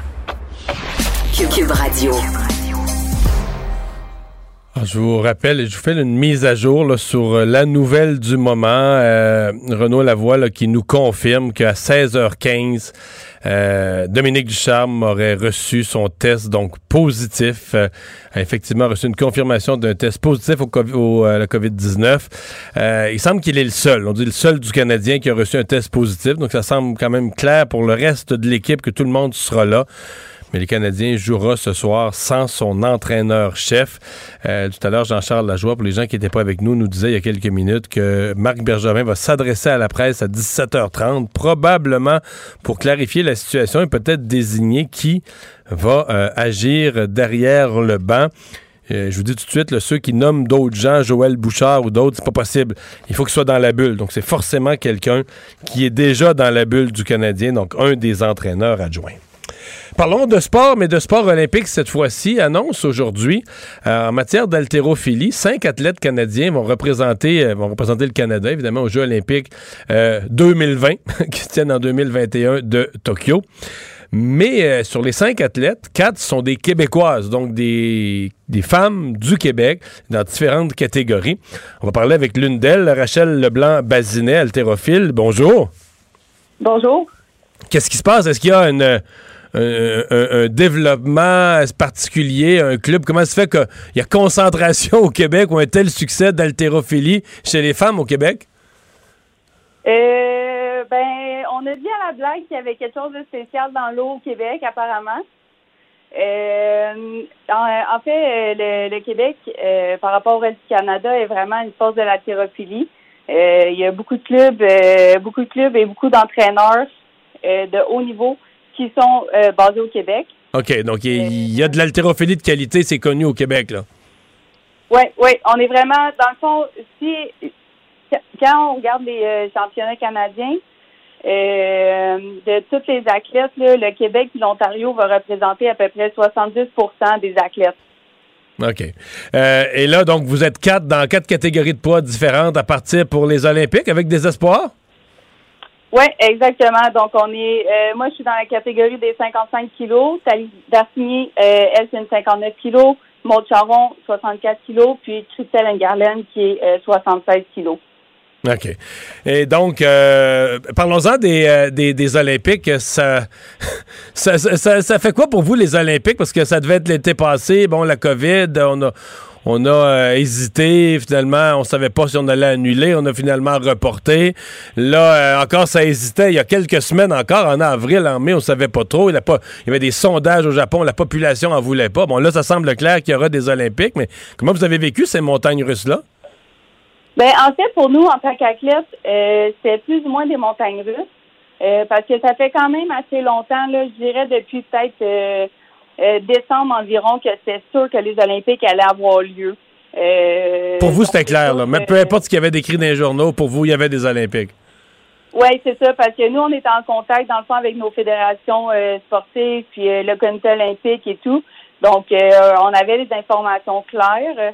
il y avait beaucoup de spéculations, justement, à cause des pétitions qu'il y avait au Japon et tout. mais ça, ça l'a jamais pour nous, ça n'allait jamais dérangé. On savait que ça allait avoir lieu d'une façon ou d'une autre. Hmm. Je vais vous amener sur un sujet qui est un peu plus euh, délicat, mais qui est dans tout le monde de l'haltérophilie, un sujet. Il va y avoir une première là, aux Jeux olympiques de Tokyo. Euh, il y a une compétitrice euh, de, Nouvelle-Zélande qui s'appelle Laurel Hubbard, qui est une transgenre, donc c'est une femme, mais c'était un homme. elle, est, gagne tout, elle rave tout sur son passage. Elle est semble vraiment plus forte, gagne les médailles d'or. Tout le monde s'attend à la, voir gagner la médaille d'or à, à, Tokyo. Est-ce qu'il y a un mhm. malaise? Est-ce qu'il y a un malaise? Je veux dire, personne, euh, je pense pas qu'on parle de transphobie ou de. Si tout le monde veut que ces gens, des gens qui veulent changer de sexe puissent le faire, vivre dans la société, vivre en paix, se fassent pas achaler, mais faire de l'haltérophilie, est-ce qu'on franchit une barre ou c'est un problème? Ben exactement comme vous dites, euh, moi euh, je suis vraiment quelqu'un euh, d'ouverte. si si la personne n'est pas confortable dans sa peau en tant que en tant qu'homme, ben tant mieux si elle a l'opportunité de, de, de devenir une femme puis d'être heureuse et tout. par contre, oui, personnellement, je trouve que sur le point biologique, ben c'est la personne elle, a quand même l'ossature d'un homme, donc c'est la, la puissance est, beaucoup plus grande. Euh, donc, c'est un peu euh, touché comme euh, décision, je dirais. Je comprends. Mais est-ce que ça se discute dans le monde de l'haltérophilie féminine? là? Est-ce que les gens parlent de ça? Parce que j'entends des gens qui disent, mais là, donné, quand il va y avoir plus d'athlètes transgenres, ben, tout ça, tu pourrais te retrouver avec un podium, puis c'est trois transgenres qui sont sur le podium.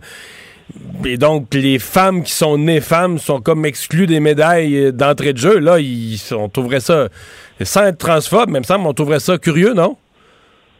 Oui, ben tu sais, je pense que c'est quelque chose d'assez nouveau, euh, autant dans, dans la vie en général que dans le sport. Donc, je pense que, que si ça si ça ça continue puis il y a de plus en plus de transgenres, ben je crois que que les fédérations vont prendre des décisions euh, hmm. en fonction de ça c'est peut-être même euh, faire euh, une, catégorie transgenre simplement. Pour, que ça soit équitable pour tout le monde. Mais j'avais avec ma question précédente, est-ce que ça se discute? Est-ce que dans l'haltérophilie, euh, l'haltérophilie féminine, c'est quelque chose que les gens Je, je parle hors micro, qu'on jase, qu'on se discute, qu'on se questionne, qu'on.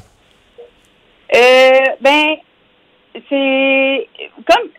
Ben, en fait, plus ou moins de notre côté, parce que c'est vraiment pas proche de nous. Euh, comme cette personne-là est dans la catégorie des 87 kilos plus, euh, c'est sûr que c'est pas quelque chose qui nous affecte particulièrement. C'est sûr que c'est venu sur le sujet, mais euh, c'est pas c'est pas un sujet euh, pour nous. Dans votre catégorie de poids, vous, ça se pose pas comme problème là? Ben, pas actuellement. Ouais. Hey, on vous souhaite vraiment la meilleure des chances à vous, mais à tous vos collègues, à toute l'équipe canadienne d'haltérophilie. Merci beaucoup. Merci. Au revoir, Rachel Leblanc-Bazinet. Haltérophile, donc, fait partie de quatre femmes québécoises euh, qui viennent de se classer euh, pour respecter les standards pour être au Jeux de Tokyo. Pendant que votre attention est centrée sur vos urgences du matin, vos réunions d'affaires du midi, votre retour à la maison ou votre emploi du soir, celle de Desjardins Entreprises est centrée sur plus de 400 000 entreprises à toute heure du jour. Grâce à notre connaissance des secteurs d'activité et à notre accompagnement spécialisé, nous aidons les entrepreneurs à relever chaque défi pour qu'ils puissent rester centrés sur ce qui compte, le développement de leur entreprise.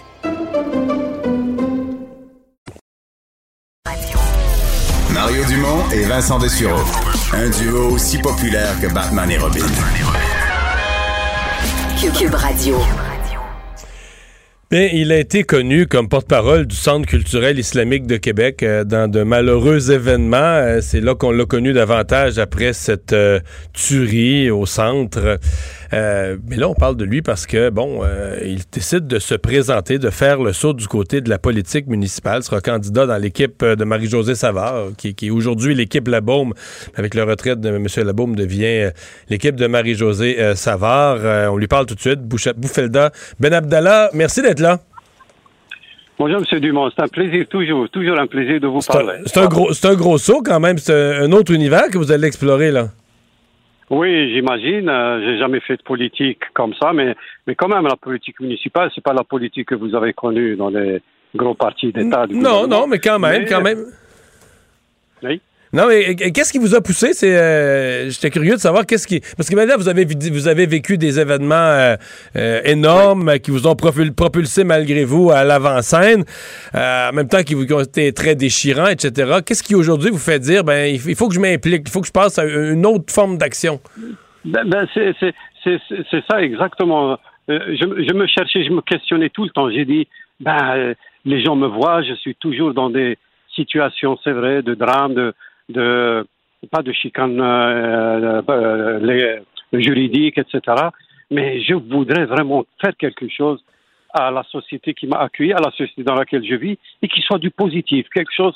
Euh, comment je peux construire et, je me taisais, donc c'était une idée qui venait. Puis tout d'un coup, mon ami David Weiser, qui commence à me parler de ça, et puis il y a quelques jours, il m'a dit c'est sérieux, est-ce que tu veux participer à et puis moi, j'ai vu M. Labon fonctionner. J'ai vu comment la ville, euh, elle s'est épanouie. J'ai vu la dynamique de cette ville. Ah ben, je ne raterai pas cette occasion. Donc, j'ai le goût de faire quelque chose pour la ville qui a fait beaucoup pour nous, pour nous en tant que citoyens. Et c'est la moindre des choses. Et je suis très heureux que je gagne ou que je perde. Mais je pense que je vais gagner. Mais c'est parce que je suis, je suis ouvert avec les gens. Je suis ouvert. C'est l'attitude de M. Euh, Labaume son approche par rapport à la tragédie qui vous a convaincu de joindre son parti? Parce que quand on fait le choix de faut d'abord faire le choix d'aller en politique, mais ensuite, il faut choisir un parti. Ah oui, exactement. Euh, la, mentalité, le caractère de M. Labaume euh, qui, a, qui, a évolué, parce que moi, je l'ai connu dans, sous d'autres sphères, mais il est devenu, et je l'ai connu, un, un être humain extraordinaire. Et quand j'ai rencontré Marie-Josée, c'est son humanité et ses dossiers qu'elle connaît, technique. Elle est vraiment, elle, elle a la maîtrise. J'ai dit, ah, donc moi, je peux apporter quelque chose euh, sur le plan technique et je peux aussi continuer cette lignée des, des politiciens municipaux euh, qui, qui, font, qui transpirent d'humanité. On a besoin de ça.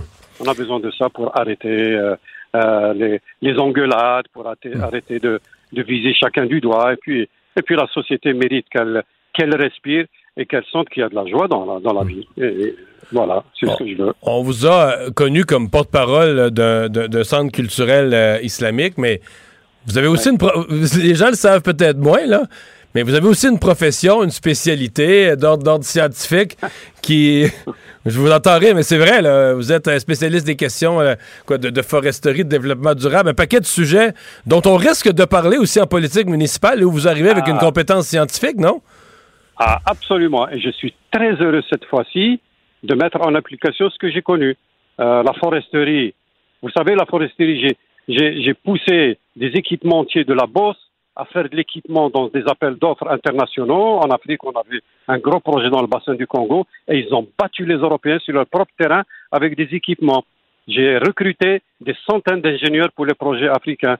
Et ici, je connais qu'est-ce que c'est que la foresterie urbaine, je connais ce que c'est que, que, que les arbres, je connais ce que c'est que le développement durable, puisque j'ai été à la francophonie le responsable des stratégies nationales de développement durable et actuellement responsable des, euh, de, de la de la directive euh, qui s'appelle les villes durables de la francophonie. Donc je suis en plein dans cette, cette belle ville de Québec que je veux qu'elle qu'elle continue à être un modèle de, de développement et de, et de savoir-vivre et de bien vivre. Mhm. Voilà. Vous, voyez, je, vous je, suis très enthousiaste. Monsieur. Oui, oui, Vous êtes prêt pour la. Ce qui est plate de la politique, par exemple, c'est qu'il y a des adversaires. Vous êtes prêt pour la confrontation aussi? Ah ben, c'est ce que j'ai dit. Moi, la confrontation, c'est pas pour confronter, euh, si, si, mon adversaire a de bonnes idées, je vais l'appuyer. Moi, je veux que, avec les gens, euh, l'opposition, elle est nécessaire. Hein. J'admire l'opposition parce que ça nous permet de, de redresser la barque. De...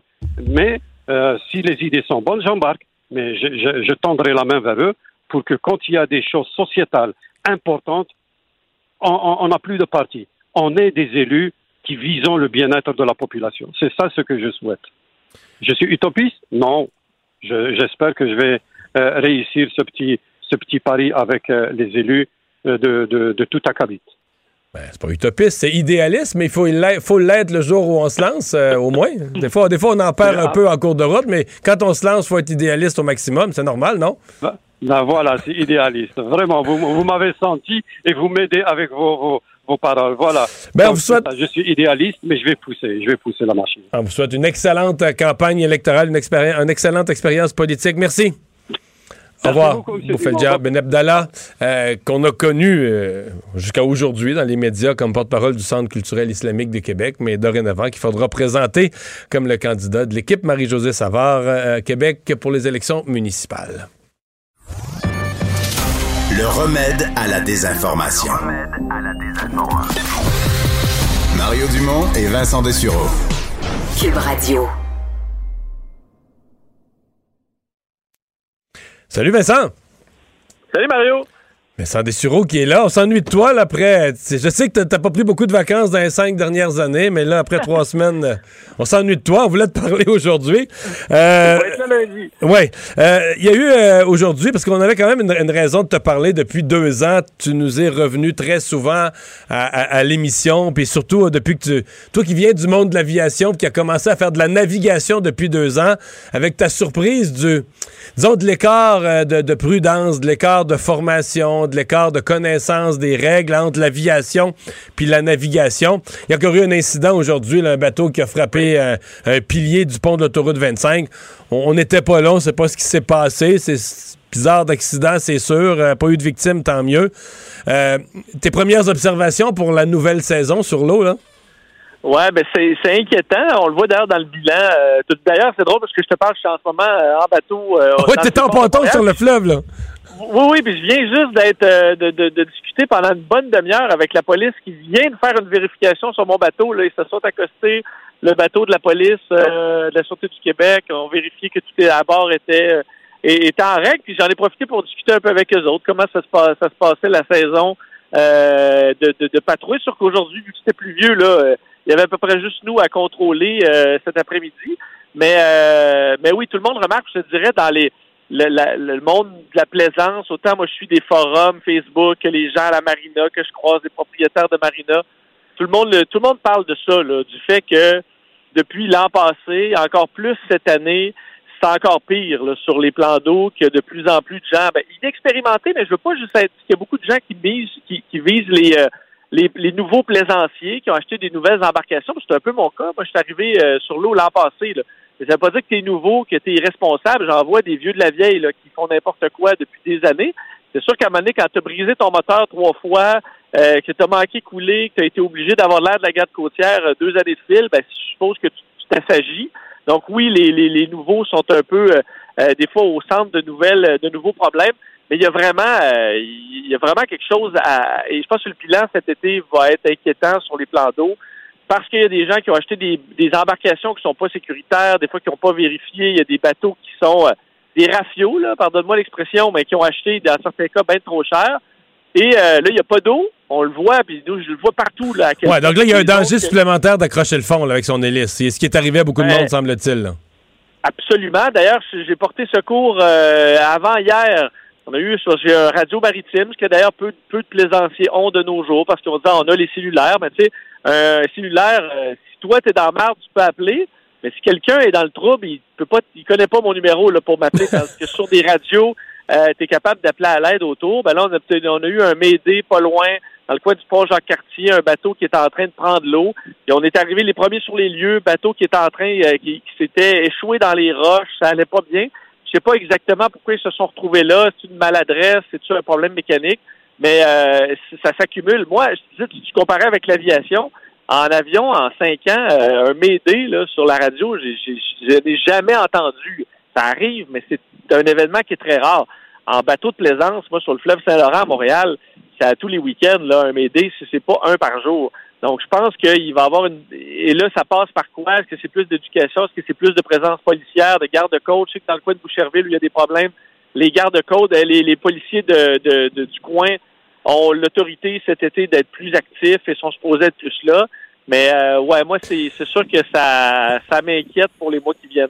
Ouais, mais, mais c'est quoi? C'est différents phénomènes, mais le premier, c'est que c'est quand même. Tu as peut-être vécu les deux extrêmes. En aviation, on s'entend que ça prend une formation énorme.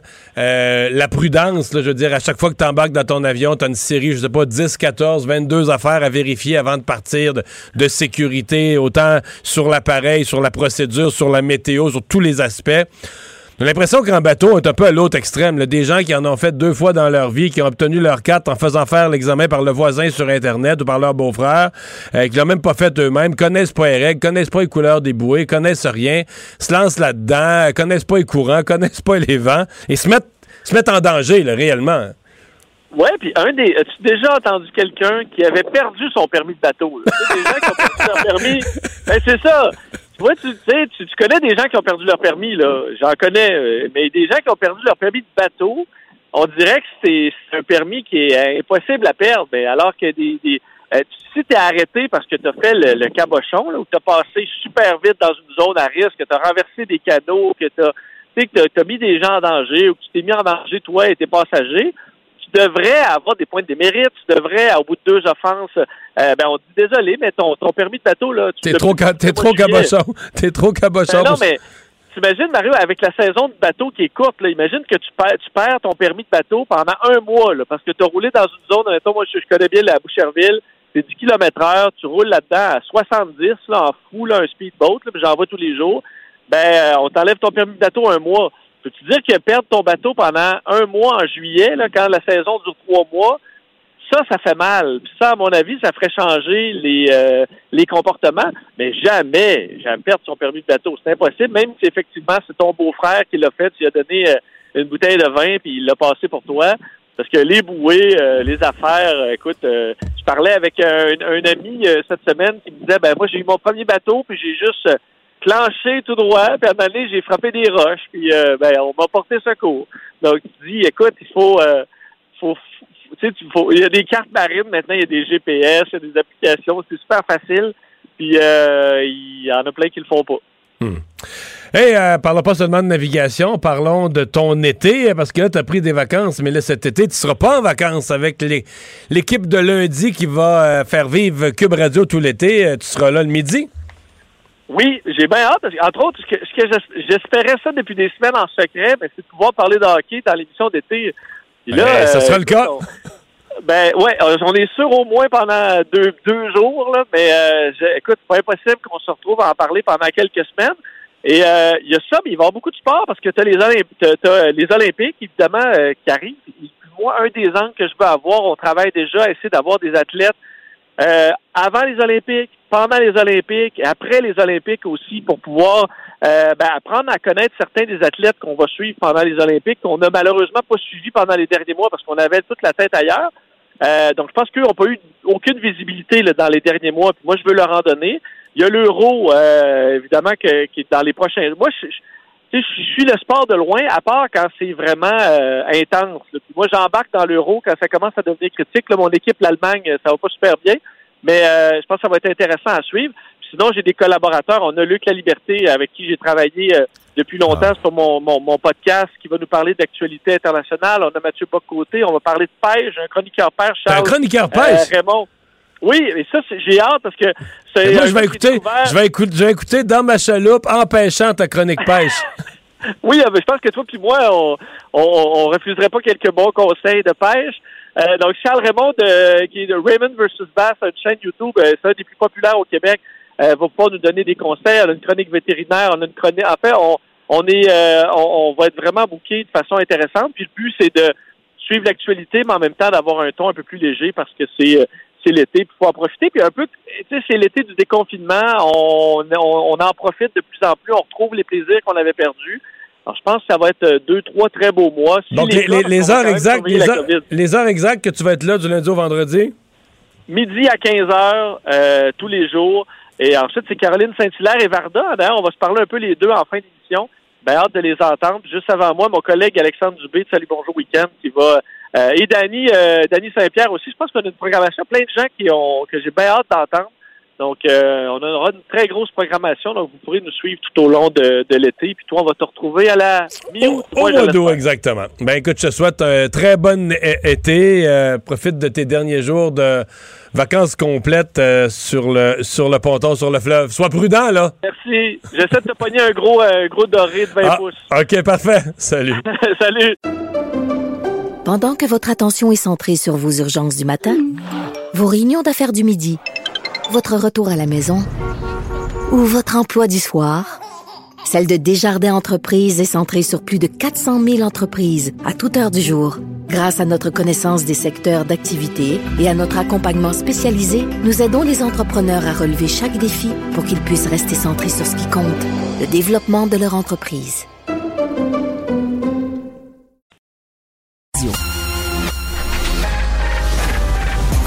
Mario Dumont et Vincent Dessureau. Des propos crédibles, avec des fois un brin de sarcasme. Ben, quand les nouvelles sont moins crédibles. Mario Dumont et Vincent Dessureau. Cube Radio. Le, le commentaire de Richard Martineau. Des commentaires pas comme les autres.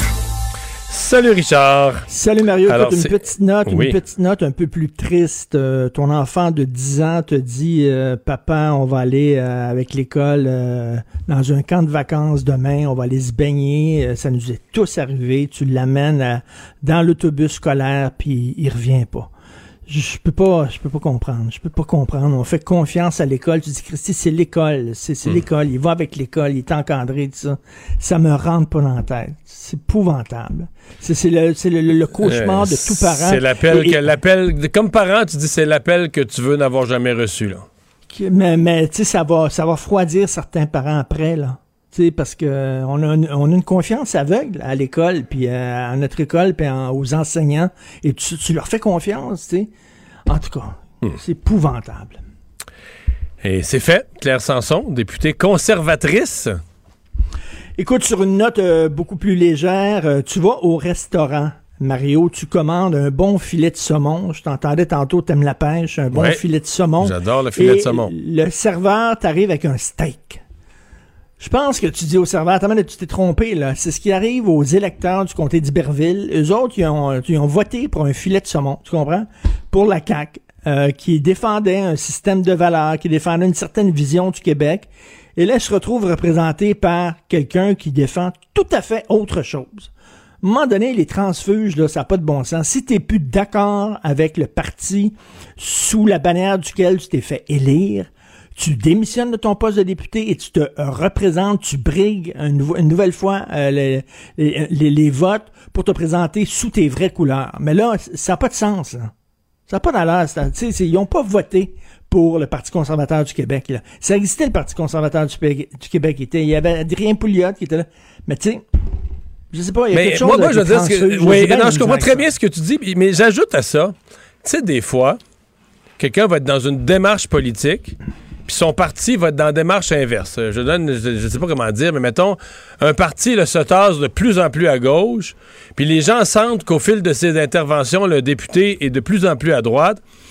Et quand tu vas questionner les électeurs, ils vont dire ben oui, mais là, ils trouvaient, ça faisait un an qu'ils trouvaient que son parti était trop dépensier. Les électeurs vont être capables d'expliquer dans leurs mots la démarche politique de leurs députés. Ils vont la comprendre. Ça ne veut pas dire que tu as moins raison sur le fait qu'il y a quatre ans ou trois ans, ils n'ont pas mhm, voté pour mhm. ça.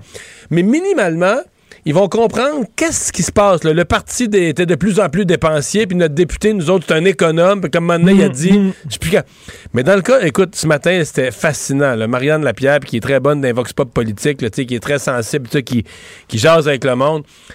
Personne, je te jure, Richard, pas un électeur du comté était capable d'expliquer. Il comprenait sur le plan de la vengeance, là. Ah, ben oui, ben c'est rien que ça. Elle aimait pas le go, mais pas un électeur sur le plan des positions politiques, de dire, ah, elle était tel type de position, ça l'a amené dans ce parti-là. Mais tu sais, tout le monde le sait que si elle avait été ministre, elle, serait encore à la CAQ. C'est une histoire qu'elle voulait être ministre, elle voulait avoir un gros char, la limousine, elle l'a pas eu, étant maudit.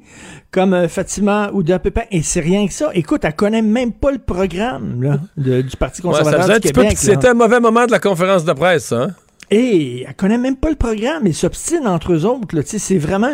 Puis lui, il est allé la chercher. Pourquoi tu penses? Pour faire suer la CAQ pour envoyer un message, regarde là. Ouais, mais faire parler de lui aussi, là. Il finit le printemps. Ben le printemps ben politique se termine, puis lui, il finit une grosse nouvelle positive à un moment où tout le château de cartes est sur le bord de s'effondrer pour lui parce que toutes ces positions qu'il a prises sont contre les mesures sanitaires. Puis là, il n'y aura plus. on passe en zone verte dans 10 jours. Là. Ben oui. Et, écoute, euh, comme j'écris là-dessus demain, puis euh, en ouverture, je dis euh, T'es une fille, tu rencontres un gars, toi, t'es végétarienne, t'es non-fumeuse, puis tu bois pas. Tu rencontres un gars qui est comme toi, tu te dis, wow, c'est le fun, tu te maries. Trois ans après, le gars, il fume comme une cheminée, il boit comme un trou, puis il mange de la viande trois fois par jour. Là, tu dis, attends une minute, time out, là. C'est, je, vais pas embarquer là-dedans, C'est pas le gars que j'avais, tu sais. Ma blonde, je l'aime, mais si demain elle dit que je suis une raélienne, euh, pas sûr qu'on va, on va rester ensemble. tu vas être étonné. je vais être étonné. pour le moins. Euh, Assez étonné pour le moins. Puis écoute, autre chose, autre chose.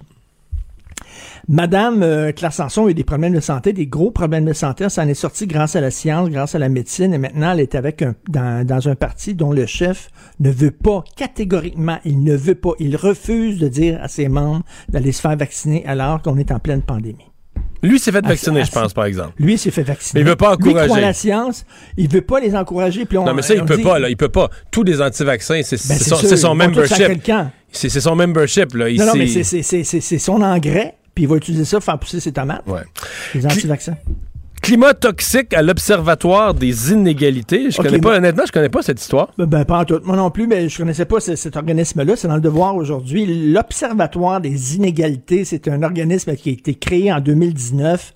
Euh, il travaille avec euh, le gouvernement fédéral, le gouvernement provincial et les municipalités, donc la ville de Montréal. Et il arrive avec des rapports, toutes sortes d'idées, des solutions, des rapports comment essayer de, de contrer les inégalités. OK? Comment essayer de contrer les inégalités sociales et Mettons les gens qui sont grands, 6 pieds 2, puis les gens qui sont plus petits, 5 pieds 6. C'est pas ça? Oui. Non, social, mettons. Ah, ah, ah, Et, là, c'est un climat toxique. Le, fondateur et le créateur de cet organisme-là, Nicolas Zorn, ça a l'air qu'il est hyper agressif. Il crie après ses employés. Ses employés euh, vivent un climat de terreur. Ils pleurent. Ils sont harcelés. Mais est-ce qu'il les harcèle euh, tous également? Est-ce qu'il crie aux mêmes décibels? Est-ce qu'il crie, est crie avec les mêmes décibels contre tout le monde? Mais c'est ça qui me fait rire. Tu sais, des organismes de gauche comme ça, me semble que tu sais qu'ils devraient prôner, au contraire, l'accord, la compassion, la main sur le cœur, on s'entend, le consensus et tout ça. Eux autres sont là pour une société plus juste, une société plus belle. Puis le yab est aux vaches, ça crie, ça s'engueule entre eux autres. Euh, ils, les harcèlent, ils les intimident et tout ça. Il me semble que ça me fait plus rire quand c'est dans des organismes et des partis de gauche. Tu quand tu vois que l'IAB est ouvert dans le Parti vert ou alors au NPD ou alors Québec solidaire, moi, ça me fait plus rigoler que lorsque ça arrive au Parti conservateur. Je m'attends à ça, mettons, au Parti conservateur, mais pas dans des petits partis qui prônent une vision boy scout de la société. Mais ça, c'est. Ouais, ouais, non, tout à fait, mais c'est juste que, tu sais, l'observatoire des inégalités, c'est pour ça que je fais des. Parce que, tu sais, moi, toute cette notion de lutter contre les inégalités, donc pour l'égalité, toute mon expérience. Ça, c'est un sujet où je suis vraiment le plus à droite, mais profondément, philosophiquement. Hmm. Parce qu'à la fin, soit tu tires toute la société vers le haut, tu crées des conditions de réussite, puis tout ça, puis oui, tu aides les plus démunis, les gens malades, les gens, les gens qui sont, par exemple, qui ont un handicap intellectuel, qui peuvent pas gagner leur propre vie, tu les supportes avec la, richesse collective. Mais tu comprends, c'est mais quand tu travailles à l'égalité, l'histoire, les siècles d'histoire nous ont appris qu'il y a juste une façon d'atteindre ça, c'est de rabaisser tout le monde là. Tu vois, c'est de rabaisser tout le monde, c'est de dire. tout le monde en l'ADA. Tout le monde, tout le monde en l'ADA, c'est ça. c'est d'essayer que les riches, là, ils tombent, les, gens qui gagnent bien leur vie. Mais tu peux. Mais tu sais, regarde, euh, euh, Mario, la vraie égalité, la vraie, c'est l'égalité des chances. Ben, c'est tellement ça, c'est ça. C'est tout, l'égalité des chances. Ça, c'est quoi l'égalité des chances? La base de ça, c'est l'école.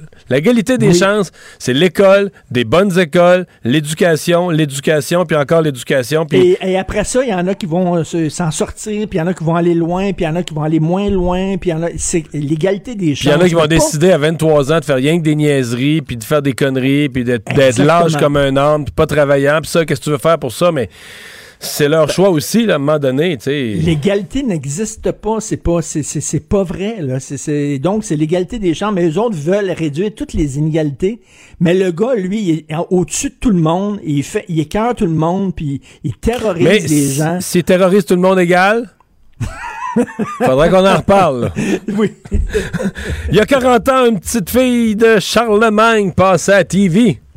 Oui, écoute, Céline, c'est vraiment une métaphore du Québec. Je parlais de ça à LCN ce matin. Là. Je peux pas te dire que j'écoute Céline dans mon char, absolument pas, mais je la respecte beaucoup. Je l'ai vue en show à Vegas. C'était exceptionnel, incroyable. Euh, écoute, elle vient au monde d'une famille de 54 enfants, elle dort dans le tiroir, elle a les cheveux dans face, elle a 4, 4 rangées dedans, elle veut dire, elle avait rien pour elle, il y a personne qui aurait mis 5 sous pour elle. Soudainement, il arrive un visionnaire, un gars qui s'appelle René, euh, qui aime jouer aux cartes. Pas René Lévesque, mais c'est René Angelil, comme je disais ce matin. Je dis, euh, René Lévesque a commencé au Parti libéral, René Angelil a commencé dans les baronnets, faut commencer quelque part à un moment donné. Alors, lui, il a dit... Lui a dit. ah ouais. Il a dit, elle va être quelque chose comme une grande chanteuse, elle. Et écoute, euh, lorsqu'elle est allée adolescente, elle est arrivée adolescente, les boutons épopaient dans le visage, il l'a retiré euh, du public, un peu comme le Québec s'est terré après ses deux défaites référendaires. Et là, après ça, après un an, un an et demi, il l'a sorti. Euh, le vilain petit canard était devenu un signe. Après ça, le bon, les, les, les victoires internationales. Je trouve que ça ressemble tellement à l'histoire du Québec, là. Comme quoi maintenant, être en France, être, aux États-Unis, être au top, on est capable. Puis tu sais, le, Québec, geste fait. Le Québec est pas rendu au top, là. On est juste à on est juste à incognito, mettons. On est à deux. Ouais, ok, ok, je me relis. Jean-Jacques Goldman en France. J'ai tellement aimé cet album-là. ok, Cet album-là est vraiment bon. C'est un, très grand album. Mais tu sais, le geste qu'a fait Céline, qui l'a rendu euh, célèbre, quand, quand elle se cogne le thorax, tu sais, là, quand elle fait ça, c'est tellement, là, vous allez voir, je suis capable, je peux aller loin. C'est un geste d'ambition. C'est une affirmation pas une affirmation nationale, mais une affirmation personnelle. C'est comme le Québec qui dit la loi 21, moi la défendre, moi le français, moi la défendre. Il y, a, une métaphore à faire sur Céline et le Québec. Mais bon, ok, je te le donne. Mais moi, euh, moi, j'ai infiniment de respect pour le travail qu'a fait René Angelil ah. euh, et qui a positionné Céline. Mais il reste que Céline à son échelle, dans son. C'est une athlète. Tu sais, à un moment donné, tu dis, euh, l'athlète olympique, c'est lui qui a gagné la médaille d'or, là. Il avait du talent au départ, mais les sacrifices qu'il a fait, l'entraînement, l'alimentation, mais c'est fou les sacrifices que Céline. c'est une athlète olympique. D'abord, elle se trompe jamais, elle manque jamais quand c'est important. Euh, aux, aux Oscars, là, son son dans l'oreille, il a foiré à mi-chemin. Elle a continué sans que ça paraisse. C'est une, une athlète ah, olympique à tout point de vue, là, de santé, de détermination. Euh, je t'avoue que je la suis plus depuis la mort de René parce que c'est comme euh, René le, garder dans un dans un, dans un univers cité rock ma tante un peu là, le garder là, bon euh, pour pour plaire à tout le monde. Puis là, elle, elle se sentait un peu à l'étroit là-dedans. Puis bon, quand René est disparu, là, elle a dit, OK, là, je vais vivre la jeunesse que je n'ai pas eue. Puis là, elle s'est mis à porter euh, des, des, des, sacs verts, là, je sais pas trop quoi exactement, au point de vue de la mode et tout ça. Là.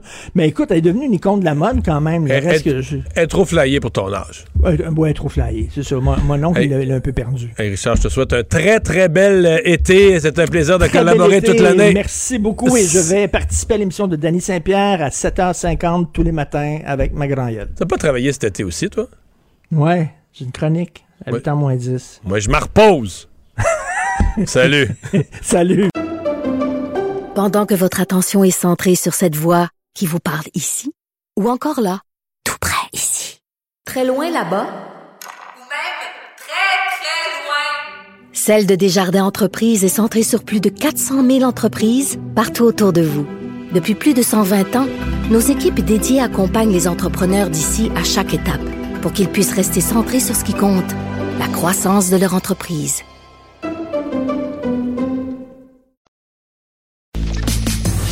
Mario Dumont et Vincent Dessureau. Joignez-vous à la discussion. Appelez ou textez le 187 Cube Radio 1877 827 2346. Le, commentaire de Emmanuel Latraverse. Des analyses politiques pas comme les autres.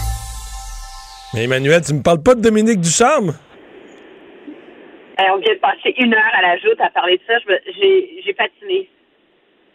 Quand même pas une, spécialiste de hockey, mais c'est quand même. Euh, alors, tu veux qu'on parle de Dominique Ducharme? Non, je veux pas, je veux pas, je veux pas. Je veux que tu me parles de Claire Sanson. Je te niaisais.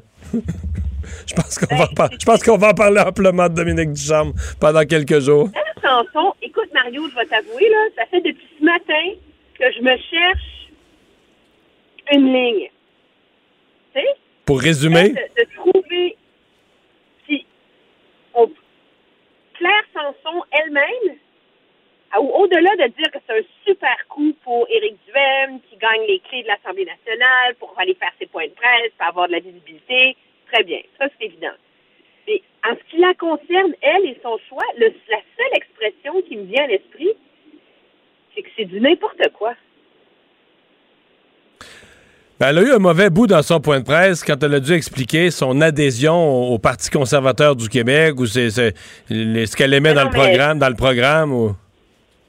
Parce que, premièrement, généralement, de changer de parti à mi-chemin de mandat, c'est un bris de démocratie. C'est un déni de démocratie. Les gens ont voté pour un parti politique et toi, tu décides que leur voix et leur choix ne comptent plus en fonction de tes décisions personnelles comme des. Alors, pour faire ce choix-là, il faut généralement que ça soit quelque chose d'important, de grave, de, de fondamental, d'existentiel, tu sais. Mais pas que t'aimes pas ça être député parce que tu trouves que t'as pas assez de voix, puis que être député derrière ban dans un parti au pouvoir, c'est ennuyant. Ça, je m'excuse, ça fait malheureusement partie des règles du jeu de la politique. Tout le monde le sait quand il s'embarque là-dedans. Alors, c'est quoi, elle, sa raison pour aller au Parti conservateur? Il manque d'opposition à Québec. Il y en a trois autres partis.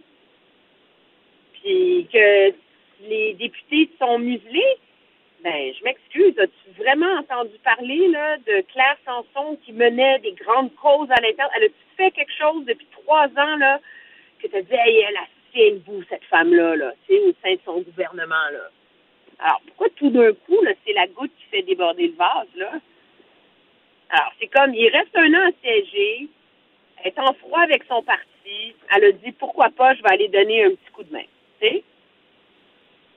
Mais est-ce que tu sens que c'est une conservatrice? de, un, objectivement, je, ne veux pas être méprisante envers le Parti conservateur d'Éric Duhem, mais on ne sait plus c'est quoi le Parti conservateur. C'est le parti d'Éric Duhem en ce moment. Il a fait campagne en disant qu'il allait renier plusieurs des positions traditionnelles du parti. Euh, ils n'ont pas encore de plateforme, ils ont des valeurs fondamentales. Euh, Mais c'est plus proche de c'est plus proche de Maxime Bernier que du Parti conservateur du Canada pour l'instant, je pense. Mais pour l'instant, oui, parce que tout ce qu'il y a de ce parti-là, c'est les prises de position euh, radicales, anti-mesures sanitaires de Éric Duhem dans la dernière année et quand il était à la radio. Donc, c'est ce qu'on connaît de, de lui, c'est ce qu'on connaît de son parti. Donc, est-ce que là, maintenant qu'elle est députée, il va essayer de faire un virage pour tempérer tout ça? C'est ce qui semblait sortir de son point de presse un peu aujourd'hui, euh, en, citant les détails sur euh, la loi, sur les mesures d'urgence, etc. Bon, mais là, il est en train d'étoffer son discours, mais c'est quoi fondamentalement le Parti conservateur du Québec? Je ne sais pas. ce qu'il y a d'assez surprenant, c'est qu'elle non plus, elle n'a pas l'air de trop le savoir. Là. Euh, parlons du deuxième. du, avant de parler du deuxième vaccin de M. Trudeau, j'ai eu le mien cet après-midi. Ah oui? Oui, oui, j'ai fait ça. Avant, de m'en venir ici, je suis allé au centre rendez-vous, au centre des palais des congrès. Et euh, j'ai eu ma deuxième dose et j'ai eu une deuxième dose de Pfizer. J'avais eu AstraZeneca quand ça avait été permis pour m'accélérer. Et là, j'ai eu Pfizer. Mais M. Trudeau n'a pas encore pris sa décision parce que c'en est une, il faut la prendre. Non, mais M. Trudeau a dit qu'il va écouter les il va il va prendre les vaccins qu'on lui donne. Non, mais là, tu peux pas parce que maintenant qu'il arrive comme moi au Palais des Congrès. Au Palais des Congrès, aujourd'hui, j'avais le choix entre les trois. Là. Pas, je sais que c'est pas ça à tous les centres de vaccination, mais moi, je suis arrivé à un point. Je, suis arrivé à un point, à une table, on m'a donné le choix. là. Le premier, mais c'est quand même hallucinant. Donc, M. Trudeau ne veut pas se prononcer, il ne veut pas se mouiller dans cette tempête sur AstraZeneca deuxième dose. Puis, M. Legault nous a donné un moment d'anthologie politique aujourd'hui, quand même. C'est-à-dire? la question, comment on explique ça? Les Québécois sont mêlés. Et là, j'essaie, je le cite à peu près verbatim, il dit, ben, l'AstraZeneca est un peu moins efficace, mais en deuxième dose, ça a plus d'effets secondaires, puis si tu mélanges, il y aurait plus de variants. Ça, non, c'est pas ça. Attends. Non, je le sais plus. Tu les par arrêt. Et là, excuse-moi, là, c'est le premier ministre du Québec. Et c'est quoi il parle quand il fait des points de presse en train de nous parler de vaccins? Je veux dire, c'est un échec de communication, cette chose-là, du début à la fin. Et je trouve ça vraiment malheureux parce que ajoute Dominique Ducharme qui est positif malgré sa deuxième dose. Tout ça, là. Ça mêle les gens, ouais. Mais, mais sur Dominique Ducharme, il faut faire attention parce qu'il est positif. Euh, il a probablement attrapé la COVID quatre ou cinq jours après sa deuxième dose. Un. Deux, la probabilité, Emmanuel, c'est qu'il ne sera pas malade. Tu peux être positif à la COVID, même avec deux doses. La probabilité, c'est qu'il ne sera pas du tout malade. Et il ne sera pas derrière le banc non plus. Mais tantôt, Jean-Charles Lajoie posait une bonne question quand même. Il disait si tout le monde a deux doses, les joueurs, personne ne va être.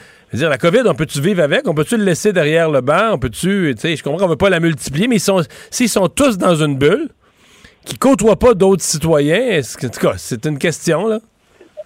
Non, mais je pense qu'on est rendu, cette, cette cette confusion autour de la deuxième dose cette semaine.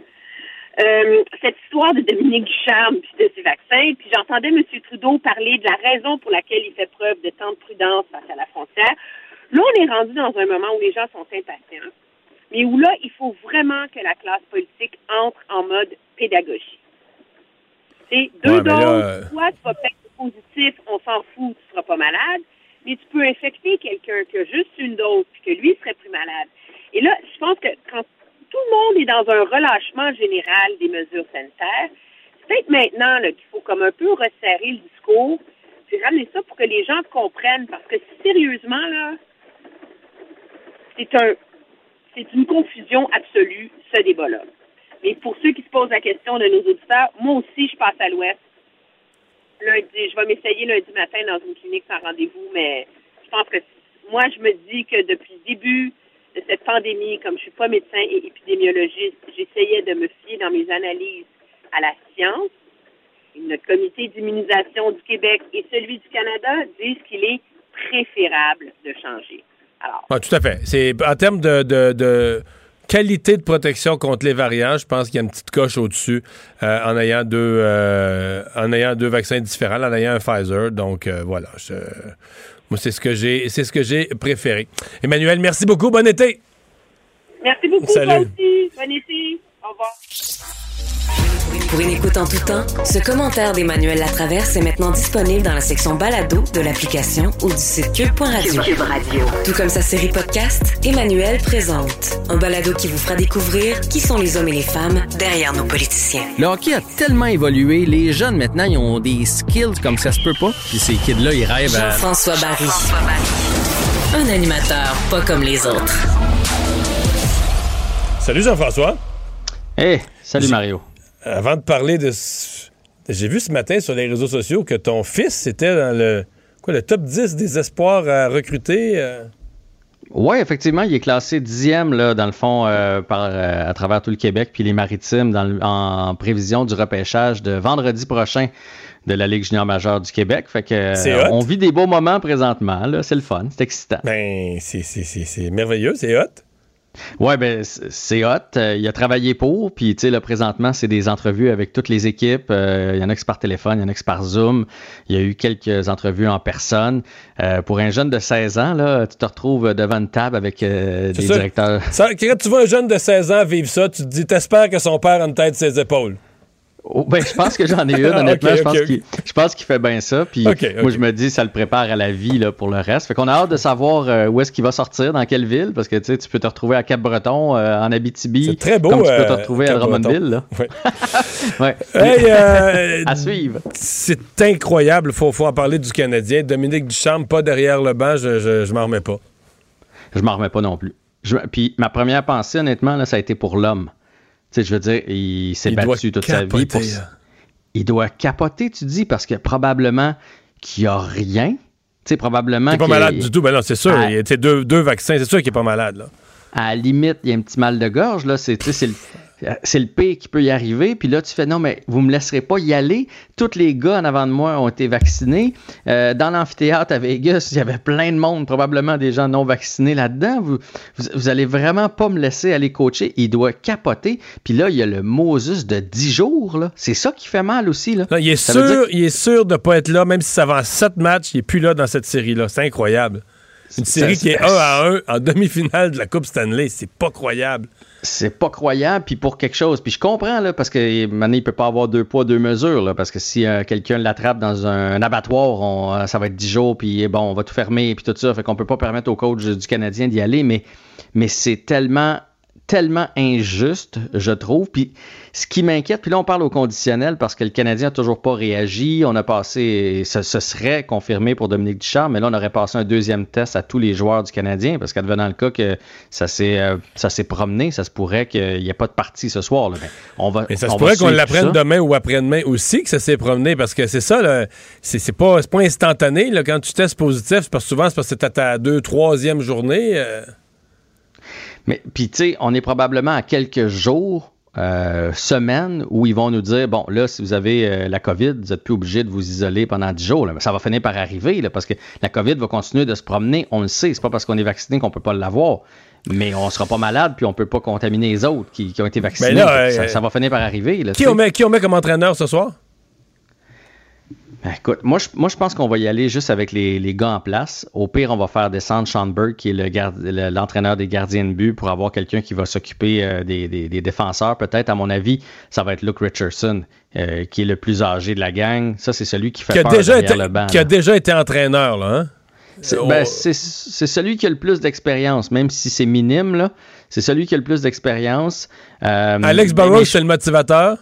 Ça pourrait ben, pas être Burroughs. lui? Burroughs, il vient de commencer, puis il n'a jamais été en chef. Tu peux pas y laisser les rênes. À mon avis, tu peux pas y laisser les rênes. En fait, chacun va faire sa job. Burroughs va continuer de s'occuper des attaquants, puis euh, Richardson va s'occuper des, défenseurs. Ça, ça va continuer. Sauf qu'à un moment donné, quand vient le temps de prendre un temps d'arrêt, quand vient le temps, tu sais, maintenant, les entraîneurs ont un peu plus de, euh, de job à faire pendant un match. Il y a les reprises vidéo. Des, des décisions critiques, les reprises vidéo. Mais mettons, tu mènes un, par un ou tu perds par un, là, les deux, trois dernières minutes, sentir. Euh, Michel Bergeron raconte ça des fois, le sentir quel joueur est hot à soir, quel joueur est nerveux, a fait une erreur, puis depuis ce temps-là, il est nerveux. Sentir tout ça pour se dire, je mets les les bons joueurs au bon moment pour préserver ma victoire par un but ou pour aller marquer le but qui crée l'égalité puis pousser la partie en prolongation. C'est des décisions énormes, là, tu sais. C'est des. Est-ce que tu peux laisser ça à... C'est incroyable. C'est vraiment C'est incroyable. Je pense, la bonne nouvelle, c'est que chez le Canadien, il y a beaucoup de vétérans. Les gars, ils ont appris le, plan de match, puis ça s'est déjà vu. Là, des équipes, on a entendu ça par, par la suite, des équipes que c'est les vétérans qui ont, qui ont pris ça en charge, puis qu'une fois que l'entraîneur était sorti de la chambre, il barrait la, la porte, puis il disait Regardez comment ça va marcher à soir. Là. Oubliez ce qu'il vient de vous dire. Fait que, tu sais, les joueurs du Canadien sont capables de se régler par eux autres mêmes jusqu'à un certain point. Puis moi, je pense même que ce soir, là, ils peuvent s'unir puis gagner ça pour Dominique Ducharme. Ce qui me fait peur, c'est sur le long run. Là. Euh, parce qu'il en reste des parties, puis il en reste des ajustements, puis, puis tu le disais. Mais par contre, les ajustements entre matchs, ça, Duchamp va pouvoir y participer. Je veux dire, il, peut, il va parler au téléphone. Là. Oui, mais moi, je veux dire, pendant le match, il y a des ajustements entre les périodes, il y a des ajustements. Ne euh, serait-ce que d'anticiper, mettons, il y a un avantage numérique de l'autre côté, il a mis tel joueur, tel joueur, tel joueur. D'après moi, il va revenir avec tel joueur et tel joueur. Donc, moi, je vais envoyer, tu sais, il y, a, tout ça. Fait que là, si, euh, si c'est Richardson qui le fait, ben là, il est occupé à regarder ça, il est moins occupé à sentir sa défensive. Fait que c'est, c'est une catastrophe. Honnêtement, là, c'est une catastrophe pour le Canadien de Montréal. Au moment où on en est là, une, une finale d'association, euh, mais, mais mon seul espoir, tu l'as nommé, Price, Perry, tu sais comment j'aime Corey Perry, son attitude, Price, Perry, euh, Weber. Probablement qu'il faudrait, je devrais mettre Stall dans mes des joueurs extrêmement calmes avec des caractères d'acier qui peuvent faire qu'il n'y ait pas de panique dans le vestiaire puis que les comme on dit on, se présente avec une job à faire quand même mais, mais ça remplace pas un coach. Non, puis moi je suis convaincu que pour une partie, ça peut le faire. Euh, un peu comme Jeff Petrie, tu sais, Jeff Petrie, bon, ok, on a perdu le premier match, mais il est revenu, puis, mais là, c'est parce que c'est la série, là. Tu viens d'apprendre que ton entraîneur sera pas là pour le reste des séries. C'est, c'est, énorme. Euh, je, trouve ça triste pour l'homme, je trouve ça triste pour l'équipe, je trouve ça fâcheux de cette situation-là. En plus que, tu sais, on va se le dire, là, à Vegas, là, même si je sais qu'il l'enlevait une fois de temps en temps pour parler, à Vegas, je trouvais ça ridicule. Il y avait 20 000 personnes dans l'amphithéâtre. Euh, incluant les joueurs, pas de masque. Il y avait huit Mais gars je pense que c'est le pire porteur de son masque. ça, ça, ça n'a pas de bon sens. Là-dessus, parle-en pas. Son masque, là, c'est pas. Hey, des, des changements de trio pour les Golden Knights? Oui, parce que les Golden Knights, eux autres se préparent. Autant le Canadien s'est ajusté entre le, premier et le deuxième match. C'est sûr que Vegas a fait des ajustements. On va voir ça ce soir. Et entre autres, euh, parce que la perte de Stevenson fait mal. Chandler Stevenson au centre, ça fait mal parce que c'est pas tant sa perte parce que c'est pas un joueur si flamboyant. Ça reste le premier centre et là, ça change tout l'organigramme des trios. Et jusqu'à maintenant, ça n'a pas été euh, tellement concluant pour euh, Vegas. Donc là, ce qu'on a fait, c'est qu'on prend Alex Stock euh, qui était, à mon avis, le meilleur euh, joueur présentement du côté de Vegas, qui était sur la troisième ligne. Euh, et on l'envoie au centre de Stone et Pacioretty. Puis ça, ça pourrait faire des flémèches. Là.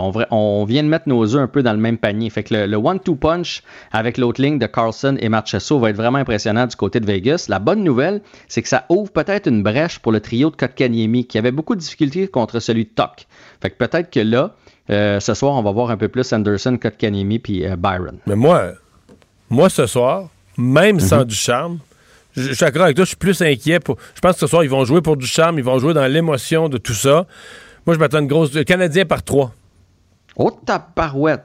Ah oui, oui, moi, ce oh. soir, et d'après moi, c'est ce soir que Josh Anderson euh, débloque euh, euh, un but de Caulfield encore. oui, oui, oui, je la sens. Ben, moi aussi, honnêtement, je pense que du charme, ça va rallier le monde. Ce qui me fait peur, c'est pour le match 4, 5, 6, 7. Oui, c'est quelque chose. il te reste 20 euh, secondes pour les résultats de l'Euro. Suède 1 à 0 contre la Slovaquie. La Croatie a fait match nul contre la République tchèque et le match tant attendu entre l'Angleterre et l'Écosse parce qu'il y avait un peu de politique là-dessus. C'est aussi un verdict nul de 0 à 0. Bon match tout le monde, profitez-en. Merci, bonne fin de semaine, bon été euh, Jean-François, salut. À toi aussi, bye. Pour une écoute en tout temps, ce commentaire de Jean-François Barry est maintenant disponible dans la section balado de l'application et du site cube.radio. Tout comme sa série balado, Avantage numérique. Un magazine sportif qui aligne entrevues avec tous les acteurs du monde du sport. Cube Radio. Pendant que votre attention est centrée sur vos urgences du matin, vos réunions d'affaires du midi, votre retour à la maison ou votre emploi du soir, celle de Desjardins Entreprises est centrée sur plus de 400 000 entreprises à toute heure du jour. Grâce à notre connaissance des secteurs d'activité et à notre accompagnement spécialisé, nous aidons les entrepreneurs à relever chaque défi pour qu'ils puissent rester centrés sur ce qui compte, le développement de leur entreprise.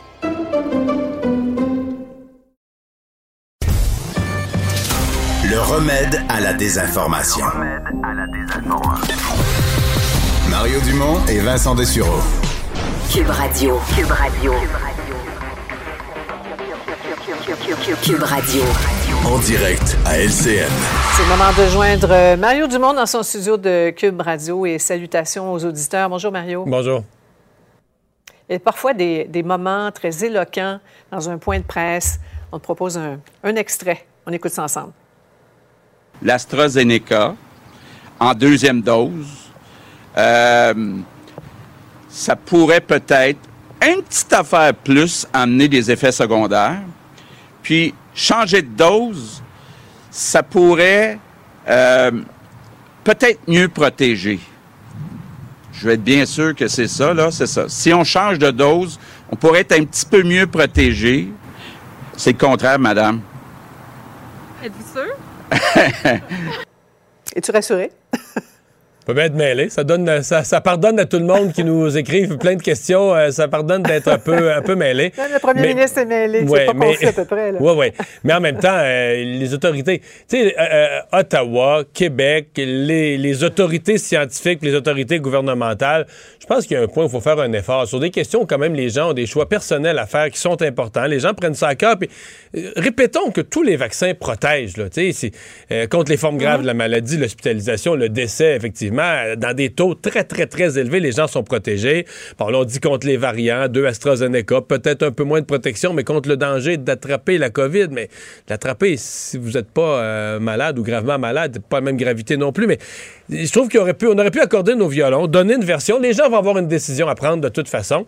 Mais disons, monsieur, monsieur Legault a illustré euh, la confusion de la semaine euh, en termes de message là-dessus. Et je pense qu'il devrait se donner la fin de semaine pour arriver à une meilleure pédagogie. Parce que les, gens, eux, euh, on rit, mais les gens ne trouvent pas ça. Les gens qui ont à prendre une décision. Moi, je l'ai eu aujourd'hui. Je suis allé chercher ma deuxième dose dans un sans rendez-vous. puis, on, on m'a offert là, les différents vaccins. Donc, c'est des décisions qu'on a à prendre pour nous-mêmes. Exact. Euh, on va parler aussi de la question du fameux passeport va vaccinal, euh, Mario. Ça commence à prendre forme, là. Oui. Ben, il faut. Euh, hier, par exemple, on avait dans nos nouvelles que la France a mis le Canada sur la liste verte, la liste des, pays qui peuvent visiter la France, dont les citoyens peuvent visiter la France. Donc, on, va revenir dans un monde où les pays vont s'ouvrir les portes les uns aux autres, mais toujours avec preuve vaccinale. On peut utiliser le mot passeport vaccinal, même s'il fait peur à certains. Donc, il faudra avoir la preuve qu'on a bel et bien reçu les doses de vaccin. Et donc, euh, le gouvernement canadien, je pense, fait son devoir, fait son travail. Moi, je trouve même que c'est un peu lent, là, mais enfin, bon, on semble-t-il qu'on va l'avoir d'ici une couple de semaines, mais il faut que ça, il faut que ça prenne forme. C'est un outil qui va être absolument nécessaire. Bon, oui, pour, nous, on pense plus en termes de, de, de, touristes, on a hâte de voyager, mais il y a des gens qui ont de la famille à l'étranger, il y a des gens dont, dont le travail exige qu'ils qu voyagent, ils l'ont fait moins depuis, deux, depuis un an et demi, mais ils vont vouloir recommencer à le faire. Donc, c'est un outil là, qui, va être, euh, qui va être requis. -hmm. Absolument. Euh, un sujet qui tient à cœur, euh, Mario, tous, les, élèves du secondaire qui vont se faire offrir cinq heures de plus de parascolaire par semaine à l'école dès, la rentrée. Ce sera sur une base volontaire. Oui, c'était dans le programme de, la CAQ et c'est sûr que ça, c'est une bonne affaire. D'abord, globalement, là, on savait qu'au Québec, euh, en nombre d'heures, quand tu calcules le nombre d'heures présents à l'école sur une année, on est en bas des moyennes des grands pays de l'OCDE. Donc, euh, activité parascolaire, c'est bon pour les jeunes qui ont de la difficulté parce qu'on pourra faire du rattrapage scolaire, de l'aide aux devoirs, etc. Pour les jeunes qui ont de la facilité, c'est l'occasion d'en faire davantage, de, euh, faire des arts, de faire du sport. Alors, pour moi, c'est un, plus sur toute la ligne. On notera quand même au passage que pour M. Legault, euh, bon, on annonce ça, c'est une bonne annonce, mais c'était aussi une bonne journée pour faire l'annonce, parce qu'il y a une de ses anciennes députées euh, qui joignait le, le, Parti conservateur du Québec. C'est pas, pas qu'avec les sondages qu'il a que ça le menace tant que ça, mais c'est une espèce de caillou dans le soulier. Elle traîné ça toute la semaine, là, euh, le fait de devoir la mettre dehors du caucus. Finalement, elle, joint, elle avait fait un don à un parti adverse, là, elle joint un parti adverse, etc. Donc, je pense que c'était aussi pour M. Legault une occasion d'arriver arriver avec euh, en cette journée avec une annonce, euh, une annonce positive, quelque chose de positif à, proposer et qui va être. Je pense que la, grande majorité des, des, parents, entre autres des familles, va être, va être d'accord avec l'implantation de cela. Oui, mais Mario, il faut le dire, il me semble qu'on n'en parle pas assez. c'est quand même toute une surprise pour ses électeurs, Mme Sanson. Là qui pourrait dire. Oui, en fait, en fait, il y a des gens qui ça choque beaucoup les changements de parti. Euh, je le mm. comprends. Moi, ce qui, ce qui me surprend surtout, c'est que c'est que ces électeurs sont pas capables de, nommer. ce matin, Marianne Lapierre était sur le terrain demandant aux gens, et la population de son propre comté ne comprend pas politiquement sa démarche. Là. Pourquoi elle quitte son parti? Pourquoi jouer un autre? Euh, quelles sont les valeurs, et les éléments de programme de parti qui l'ont fait faire le mouvement? Et malheureusement, les électeurs se rabattent tous sur une espèce de vengeance, de dire, ben là, elle n'a pas été ministre, elle est choquée. Et ça, pour elle, c'est pas bon. C'est très bon pour le Parti conservateur, pour Éric Duhem, mais pour elle, c'est pas bon du tout. Voilà. Merci beaucoup, Mario. Bonne fin de semaine. Alors, Carl, ben, on surveille. On nous parlait de conférence de presse de Marc Bergevin, 17h30. Est-ce qu'on sait ce qu'il y en est? On est en attente de ça? On est en attente de ça, Mario, et on est toujours en attente d'un communiqué de la Ligue nationale de hockey pour confirmer que le match de ce soir entre les Golden Knights et le Canadien aura lieu. pour l'instant, tout ce qu'on sait, c'est qu'à 16h15, il y a eu un test positif donné, à, ben, annoncé à Dominique Ducharme. Exactement officiellement, ni la Ligue a fait communiquer, ni, Bar ni Bergevin a parlé, parce que lui, il va devoir nommer un entraîneur suppléant qui va prendre la charge. Et tout pointe vers Luke Richardson, qui est le seul dans l'équipe d'entraîneurs qui a eu des fonctions d'entraîneur-chef avec le club école des sénateurs d'Ottawa il y a quelques temps. Euh, donc, les joueurs des deux équipes sont arrivés au Centre Bell au moment où on se parle. On attend les derniers développements de la part du Canadien et de la Ligue, mais euh, Dominique Duchamp, qui est le seul dans l'équipe à avoir reçu un diagnostic positif, un test positif à la COVID-19, ça, c'est tout de même. Mais ça aussi, j'ai vu des journalistes dire ça. Comme tu viens bien de le formuler, il est le seul. Mais j'ai pas lu tous les autres ont reçu leur test négatif. Est-ce qu'il reste C'est ça. Est-ce qu'il reste des tests à rentrer? Parce que dans un cas extrême, pas de match, mais là, c'est ça. Ça se peut plus, là. Ben, en tout cas, on semble pas être parti pour ça ce soir. Ceci étant dit, euh, ça veut pas dire qu'il n'y aura pas d'autres résultats de test. Non, parce que là, ils ont voyagé dans le même avion. Est-ce que Dominique Ducharme aurait pu euh, distribuer le cadeau à d'autres euh, d'autres joueurs pour qu'on découvre ça dans les jours à venir? Une saison de hockey, ma foi, pleine de rebondissements. Eh, oui, mais pour le Canadien, l'étape actuelle, c'est vraiment, une, comme le disait tout à l'heure Jean-François Barry, une catastrophe. Merci, euh, Carl. Je remercie Alex, qui n'est pas là le vendredi, mais qui a été là à la recherche toute la saison. Euh, Sébastien, la mise en onde, merci. Merci à vous d'avoir été là. Je vous dis un merci, pas seulement pour la journée, pas seulement pour la semaine, mais pour toute cette saison, parce que moi, dans quelques minutes, je vais être en vacances euh, pour l'été. On se donne rendez-vous au mois d'août. Bon été. Cube Radio.